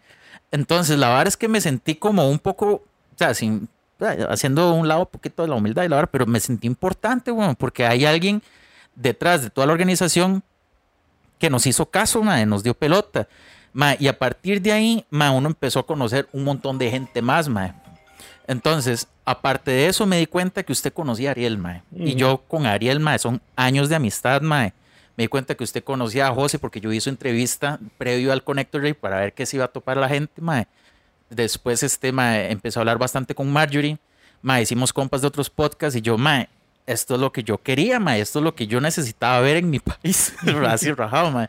Entonces, mae, la sensación, mae, mía fue una vara que me cuesta explicarla, mae, de hecho, mae, pero digamos, yo estoy mae, tan ansioso de esperar un próximo evento porque tras de eso se tiraron unos anuncios, mae, que viene Kevin Sorbo y toda la vara y yo, mae, yo veía la serie, mae, con mi tata. O sea, o sea, yo decirle a mi tata, mae, va a venir Hércules, weón. Mae, mi tata se ¿Cómo? O sea, ¿cómo, mae? Y yo decirle a mi tata que, mae, ojalá yo pueda tomarme una foto con el mae, yo vea con quién estoy. mae, mi tata se muere, weón, porque, mae, es un fan del mae. Mae, es Es tanta la vara. mae, o sea, Es tanta la vara que de preparación, cuando yo le, le conté a mis tatas, le dije como, voy a ir a una eh, conferencia de prensa y me dice, ¿cómo? Una conferencia sí, sí, Usted mae, no también. es periodista. Y yo, de ahí, pero me invitaron. ¿Cuál lo demanda? El colegio de periodistas. Y yo, pero, ¿what? O sea, ma, entonces hasta eso usted dice, madre, ¿será que estaré haciendo algo ilegal con la profesión? No sé, ma. Porque totalmente, o sea, para mí cuando yo llegué fue como una escala. O sea, mae, yo eso solo lo había visto en videos de YouTube del Comic Con de San Diego, de Nueva York. Yo dije, mae, esto es real aquí, mae. O sea, ver el centro de convenciones, co- ese, ese espacio donde usted llega y, y hace el, el drop-off, ¿verdad? Ajá. Mae, llena de gente vestida, mae, llena de, mae, no sé, habían muchas, bueno, uno de los grandes ahí, Extreme Tech, que tenía lugares por todo lado, Mm. stands, mae, mostrando esa área. Yo decía, mae, esta área es como irreal, mae. O sea, para mí fue una sensación sumamente de una escala como muy grande. No sé, tal vez usted me imagino tendrá una escala aún más, digamos, A mí lo que me parecía comparación mayor. increíble es que mae, donde sea que usted fuera caminando, lo que sea, había gente que sabía de lo que usted está hablando. Y eso es algo que muy pocas veces me pasa. ¿Verdad? Entonces, eh, Es que es, es el cuento de la abejita, lo que yo les contaba hace un rato. O sea, Es- exacto. Es la, es la- Ah. es la misma historia de la abejita porque nos empezamos a encontrar con, eh, en, en nuestro nicho, o sea, en nuestro Ajá. mundo. Y, y esa experiencia, eso, es, eso era la idea. De hecho, de ahí nace la idea de Connector era conectando gente. O sea, ese era, ese era el eslogan del primer Connector Day. Ujú. ¿Cómo, Porque- ¿Cómo supo usted que tenía que meterle todas las fichas a ese evento? Es que ¿Era como una cuestión de su niño interno o simplemente en México se dio cuenta o... No, no, bueno, eh, es que el, el- camino te lleva por muchos, por muchos lados. Yo, yo empecé a, a también a generar mucho networking alrededor de, de, digamos, del- de esa primer connector. Empezó a generar un networking muy interesante a nivel empresarial con gente muy interesante que me gusta, que empieza, empieza a descubrir que son parte de ese mundo, esas abejitas, ¿verdad? Ajá. Y empezamos a darnos cuenta que eh, estamos interconectados, si bien es cierto, a través de los videojuegos, pero hay toda una escena empresarial alrededor de esto. Entonces eh, yo empiezo a percibir que mucho del camino que tenemos que tomar es darle mucha importancia a lo que estamos haciendo y, y realmente darle el valor del tamaño de lo que estaba de lo, de lo que estaba sucediendo a nivel internacional en la industria de los videojuegos y tratar de extrapolarla de alguna forma a lo que hacíamos acá. Entonces yo recuerdo uno de los, de los primeros viajes a, a México, que, que de hecho viajo con Don Gilberto y con, y con Edson, y nosotros siempre hacíamos la broma de que... eh, digamos, siempre hacíamos la broma de que, de que esto era un que esto era un juego, que nosotros lo veíamos como juego, no sé qué. Entonces, en uno de, de- de los Uber de camino, a- en el día, yo creo que más reuniones que he tenido en toda mi vida. Este, o sea, un día que anduvimos por toda Ciudad de México, así literalmente hicimos 11 reuniones, almorzamos dos veces, cenamos tres veces. O sea, era una locura de. De, de, de, de hecho, era súper divertido. O sea, yo me acuerdo que ese día cenamos tres veces con tres clientes diferentes. Entonces, nada más nos cambiamos de restaurante para que nos diera tiempo. Entonces, uno se iba a atender a ese cliente mientras los otros dos cerraban con el cliente anterior. Ay, a mí no, no me entraba ni una papa frita. O sea, yo ya estaba reventado de la comida. Pero en uno de esos viajes de Uber de camino, don Gilberto nos, nos pega una regañada y nos dice: Es la última vez que los escucho este, que ustedes hagan broma de, de su trabajo y de lo que ustedes están haciendo. Ujú. Ese día nos llevó a comprar trajes enteros a todos. Y nos fuimos y nos cambiamos. Y de hecho, si ustedes se dan cuenta, yo en mi día a día ando con ropa súper ñoña, pero en el evento yo visto de traje entero. Así lo recuerdo, de hecho. sí, ¿no? ma, yo también. Así lo recuerdo. Porque cuando ya estamos hablando de negocios, este es mi negocio y esto es a lo que yo me dedico. Yo lo tomo con toda la seriedad del caso. Y don Gilberto lo primero que nos dijo es, si ustedes no se toman en serio ustedes mismos, nadie lo va a hacer. Es cierto. Y yo, what the fuck. Sí, claro. O sea, y bueno, doble patada voladora don Gilberto. Es, Don Gilberto es. Don el- Gilberto es uno de mis socios, él es el dueño de la empresa Masco, que es una de las, de las productoras técnicas más grandes que hay acá en Costa Rica. Este, y ellos se encargan de todo el tema de iluminación, montajes, pantallas y todo. Pero todos no los es el que, el que le abrió la mente en la cuestión de marketing, ¿no? No, no, Ah. no, no. Ese, el- en el tema de marketing era un profe, de- un profe de la universidad. ok, ok. Entonces la cosa es que viene y nos da esa, esa cátedra así literalmente, Claro. porque además él en todas las reuniones él no hablaba nada, absolutamente nada. Entonces nos enseñó a sentarnos en las reuniones donde teníamos que estar cada uno sentado en las diferentes mesas, entonces cómo interactuábamos entre Edson y yo, y entonces él solo tomaba apuntes. Entonces al final de cada una de las reuniones, cuando íbamos en el Uber, nos iba así haciendo las correcciones, usted corrija esto, hey, su mano tiene que ponerla en la posición correcta, hey, usted está viendo, tiene que estar observando, el que no está hablando está observando los movimientos, no, el, el lenguaje no, no, no verbal, o sea, y bueno, fue una, bueno, de hecho, yo a él lo considero sin, sin duda alguna, uno de mis, de mis, eh, Mentor. Mentores, mentores, sí, ¿verdad? debe ser, ajá. eh, digo, y acabo de hacer un viaje a República Dominicana la semana pasada con él. O sea, fuimos a, a explorar mercados allá en República Dominicana, que no fue maravilloso. Este, y es un, un señor que, que, que- que nos dio como esa, ese golpe en la mesa y dijo, ok, este es el negocio. Si ustedes se lo quieren tomar en serio, o sea, yo estoy dispuesto a tomarlos en serio. Pero si ustedes no se toman en serio ustedes mismos, Nadie lo va a hacer. Nadie lo va a hacer. Y ahí se acabaron los chistes en, en las reuniones. Ahí entendimos que, que teníamos que ser totalmente disruptivos a la hora de proponer negocios de jugando el juego desde adentro, donde teníamos que entender que si nosotros no tomábamos la escena y la industria de los videojuegos con la seriedad que tenía que ser, nadie lo iba a hacer. Entonces pasamos de ser uno, eh, eh, un grupo de, o una idea de negocio o un proyecto, que, segunda palabra que además nos prohibió utilizar, a ser un- una empresa que se dedicaba a eso. Porque dice, es que ustedes no entienden que ustedes son los únicos que están haciendo este tipo de cosas con la seriedad del caso. Habíamos viajado a Guatemala, habíamos hecho eventos en Panamá, habíamos, o sea, y a veces no, se, no nos la creíamos todavía.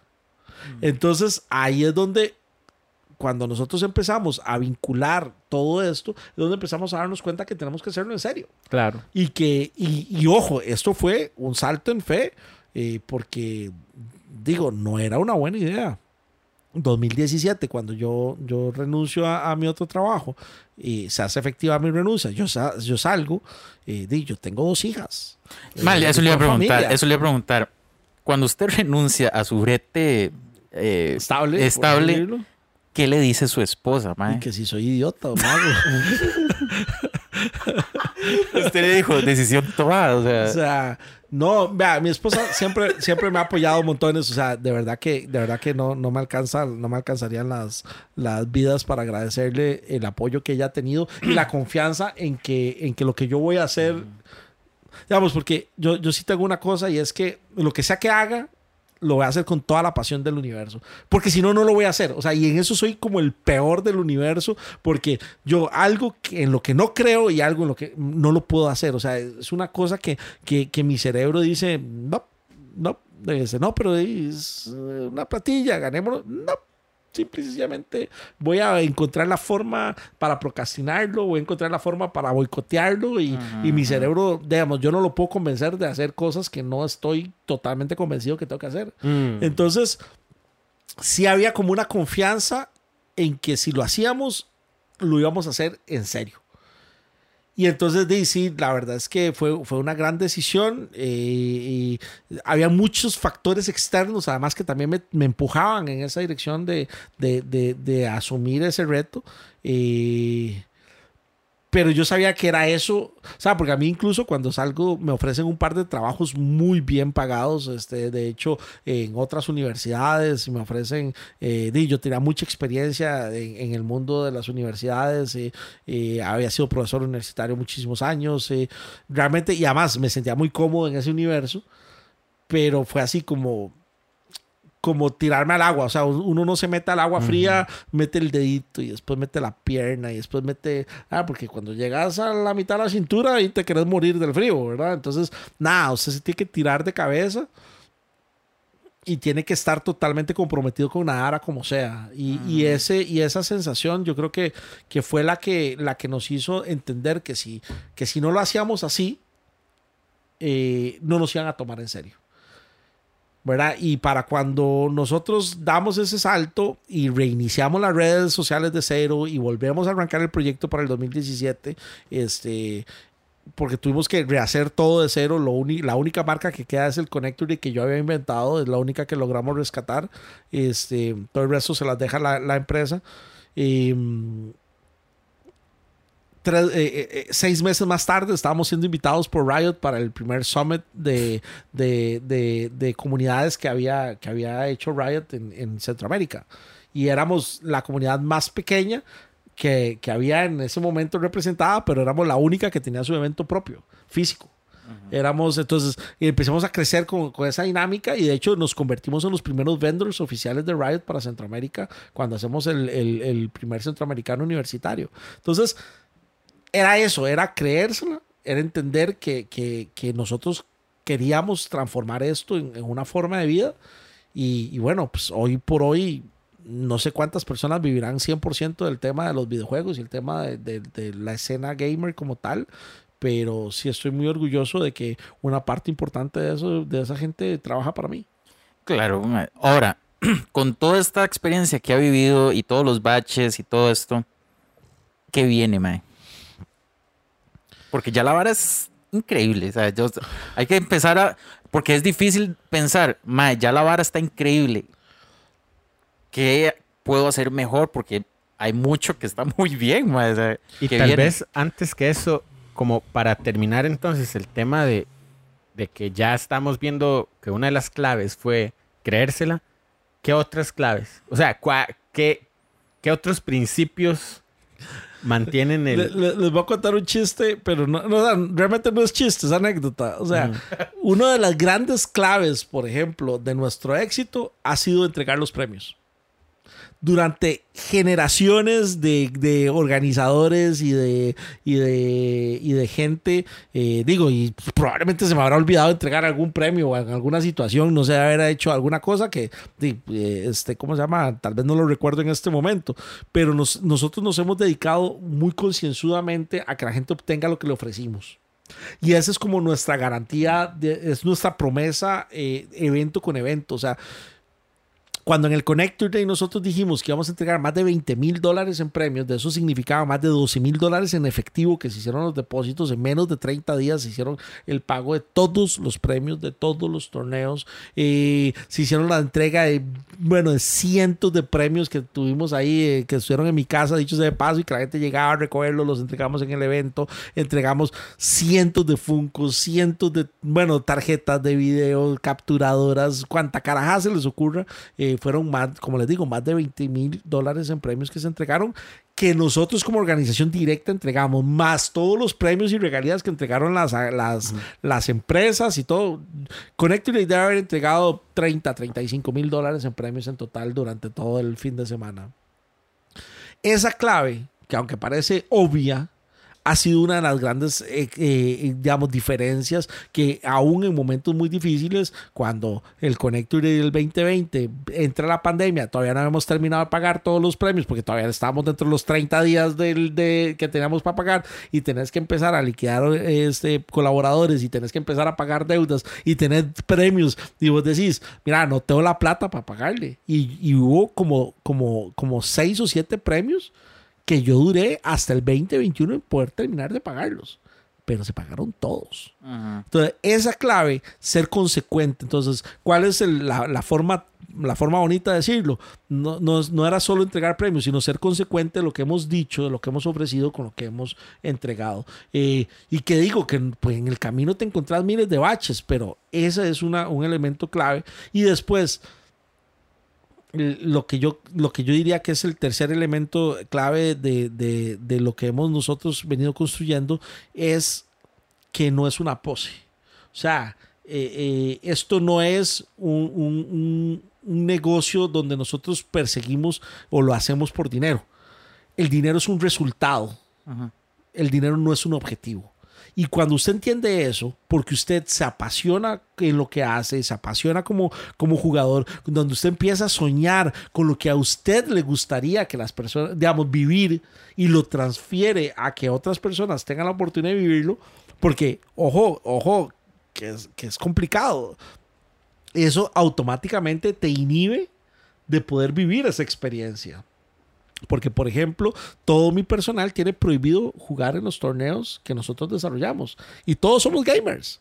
Y todos nos moriríamos de ganas por jugar y participar y ganarnos los premios, porque a veces hemos entregado cientos de miles de dólares en premios. O sea, vean, eh, solo en el evento de, de México, el, el, torneo este que hicimos en México para AMD, no recuerdo cuántos miles de miles de dólares entregamos en premios. O sea, eran eh, eh, premios a, los top 3 de cada uno de los 32 estados mexicanos, pero premios loquísimos, sillas, cases, eh, bueno, cuánta carajada se les ocurre.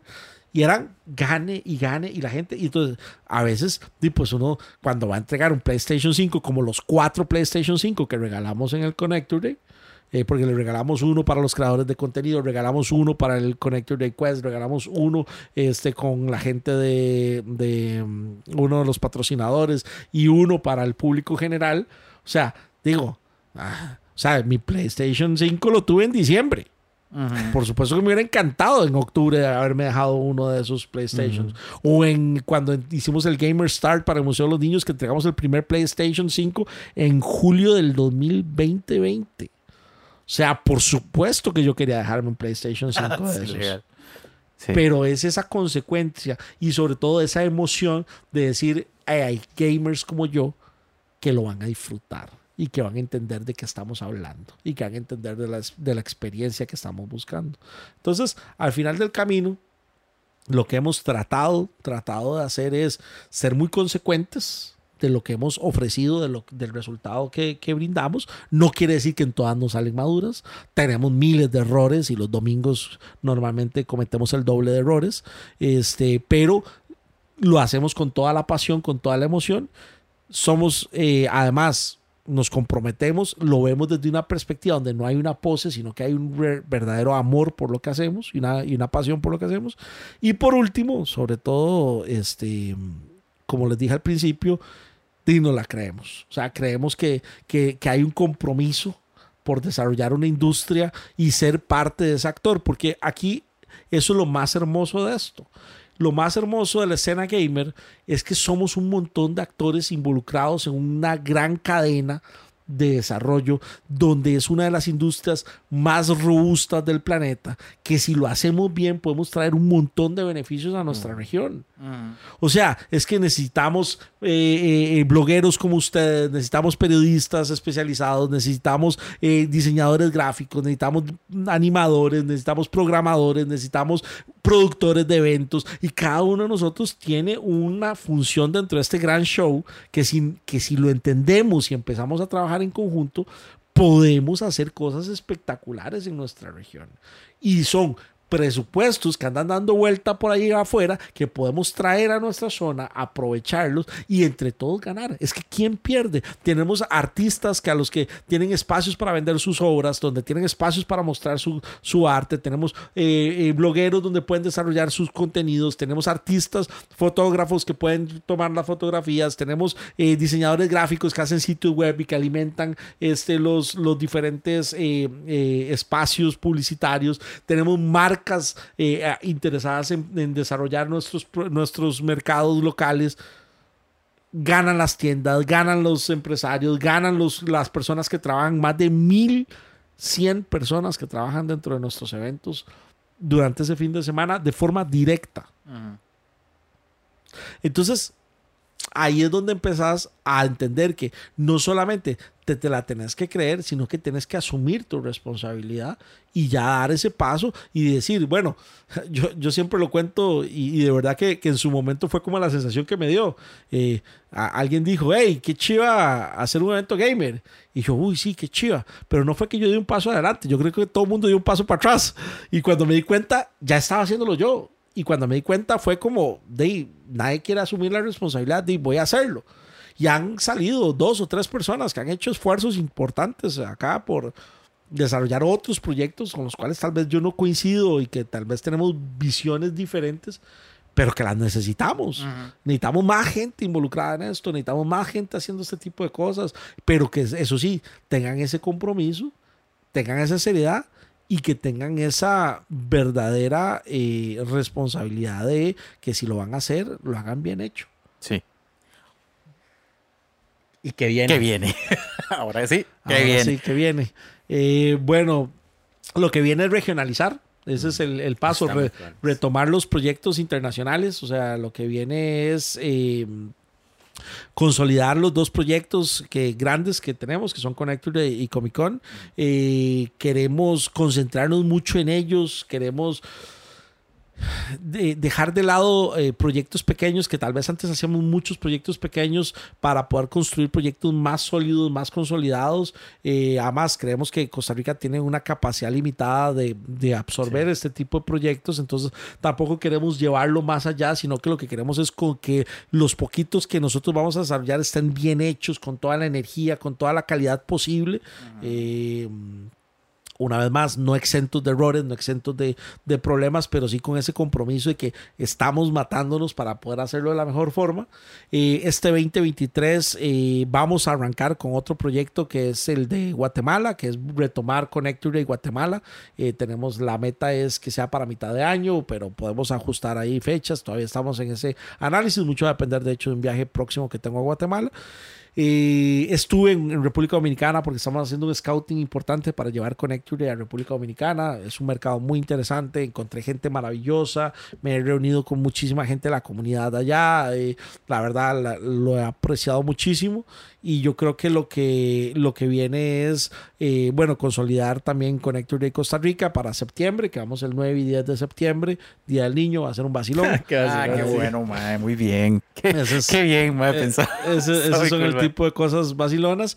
Y después, este, ya pensar en un 2025, eh, un par de proyectos más internacionales para poder consolidar un circuito. O sea, lo que nosotros queremos consolidar es un circuito eh, de interacción regional donde podamos eh, soñar. Bueno, yo no sé si ustedes lo notaron, en el Comic Con del año pasado, nuestro campeón de, de, de cosplay es invitado ahorita a la Mole, el evento más importante de, cultura geek de México.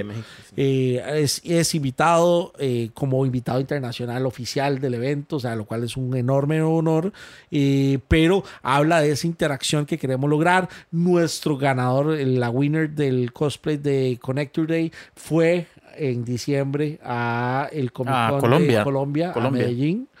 Entonces, eh, queremos empezar a construir esa relación regional donde construyamos un circuito real para los videojugadores, para los cosplayers, para los artistas, donde empecemos a construir una, un, circuito que permita eh, visibilizarlos, y regionalizar muchísimo el esfuerzo que estamos logrando, ¿verdad? Para desarrollar más los esports, para desarrollar más los equipos, para desarrollar más los artistas y sobre todo que tengan una, una exposición más interesante y sobre todo ampliar un mercado que, que realmente podamos soñar con traer actores de mayor calado, que podamos soñar con traer a gente de mayor nivel, sobre todo para seguir construyendo una experiencia diferenciada cada, cada tiro, ¿verdad?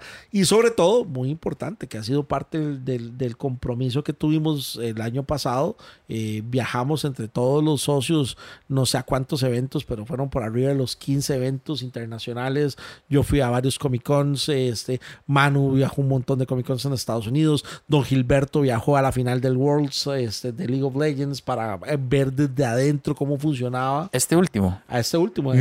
Sí, o sea, increíble, o sea, porque lo que queremos es aprender, eh, nutrirnos, o sea, sacar lo mejor de cada uno de estos eventos para poderlo traer a la región y poder hacer, digamos, y aprender, porque tenemos ese chip de que primero no lo sabemos todo, ni cerca, ni nos interesa sa- saberlo todo, pero sí nos interesa aprender de todo y, y- y traerlo y construirlo. Entonces, eh, lo que viene es eso, es, es soñar en una región más desarrollada, es soñar en que, en que nuestra región centroamericana y el Caribe podemos acercarnos muchísimo, podemos construir puentes interesantes con otros proyectos, con otros, con otra gente que está haciendo cosas interesantes. Tenemos súper buena relación con Albuquerque, Comic Con, tenemos súper buena relación con Puerto Rico, Comic Con, tenemos súper buena relación con los dos eventos de Colombia. Eh, Estamos tratando de construir puentes con algunos otros eventos regionales y, y si lo logramos, creo que todos, todos, absolutamente todos, vamos a ganar muchísimo en, en- en que, en que podamos construir una escena mucho más robusta y que poco a poco tengamos ese lugar que nos merecemos. Y el que más gana es el videojugador, mae. Sin duda, sin duda. de Qué hecho. rajado, mae. Sí, de hecho, uno de los, de los cierres de, del GOTY que estuvimos haciendo la transmisión del Game of the Year, ¿verdad?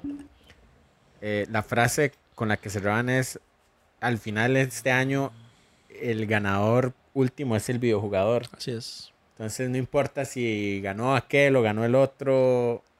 Al final, el, ese, curiosamente en esta industria, el, uno de los que más gana, o quizás el que más gana, es ese último, El usuario final. el usuario final. Claro. Mm.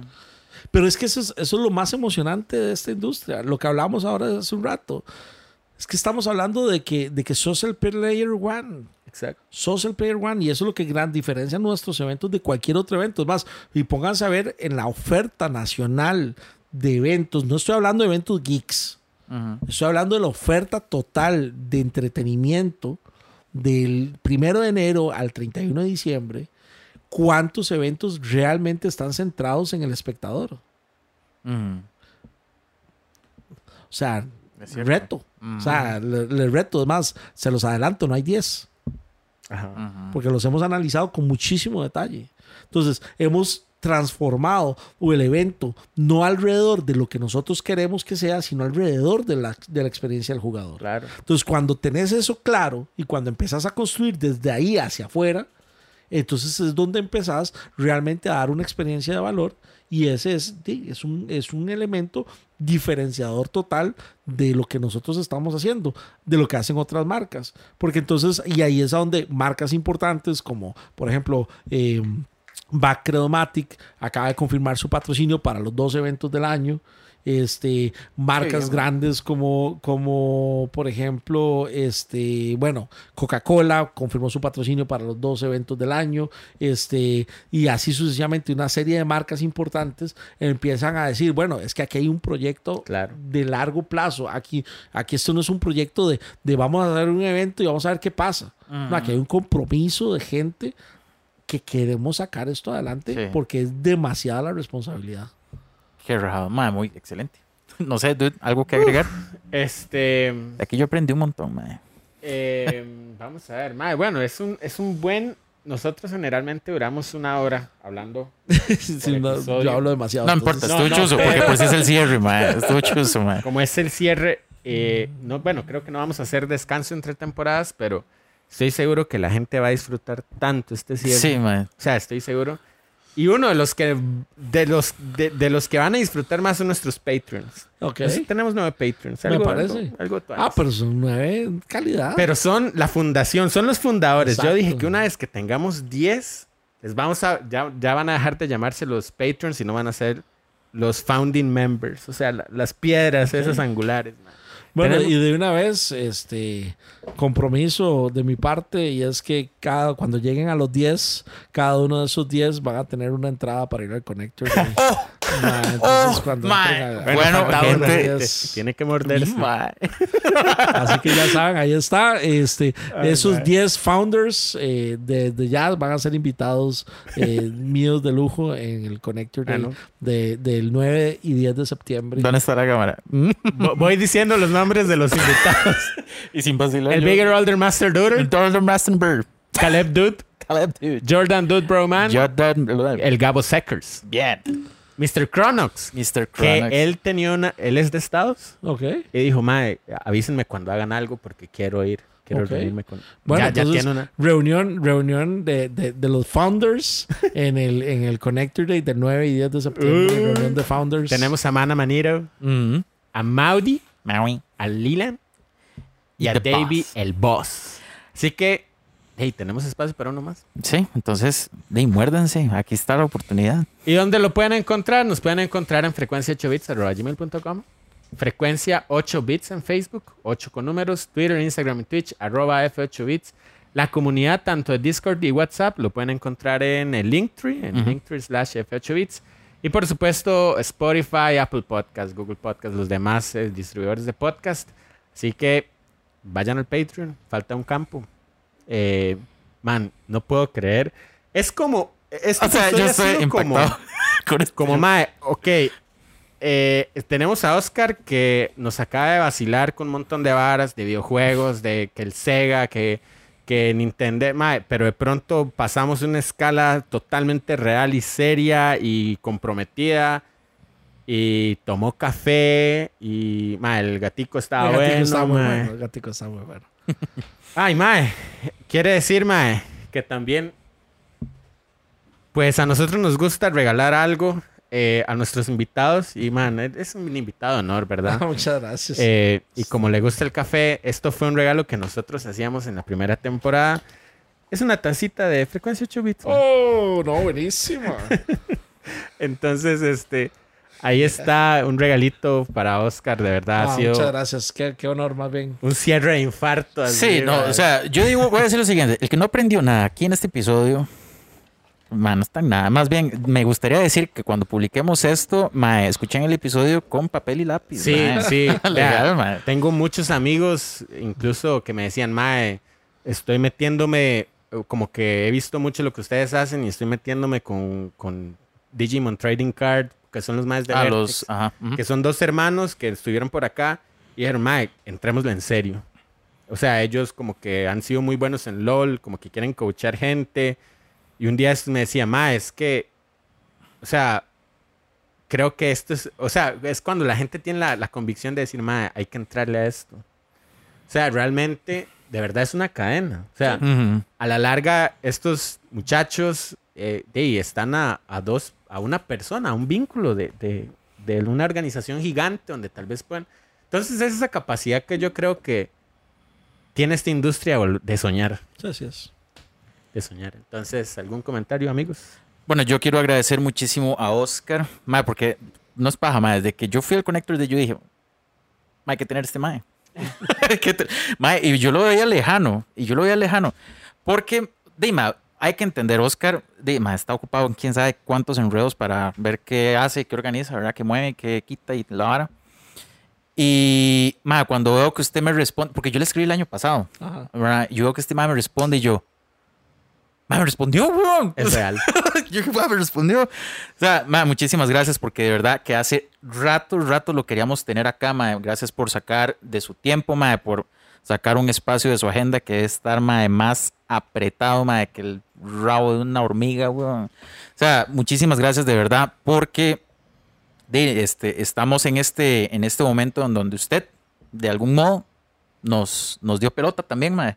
Gracias por estar acá, por compartir sus experiencias, sus historias, mae, esos inicios mae, muy vacilones, de hecho, mae.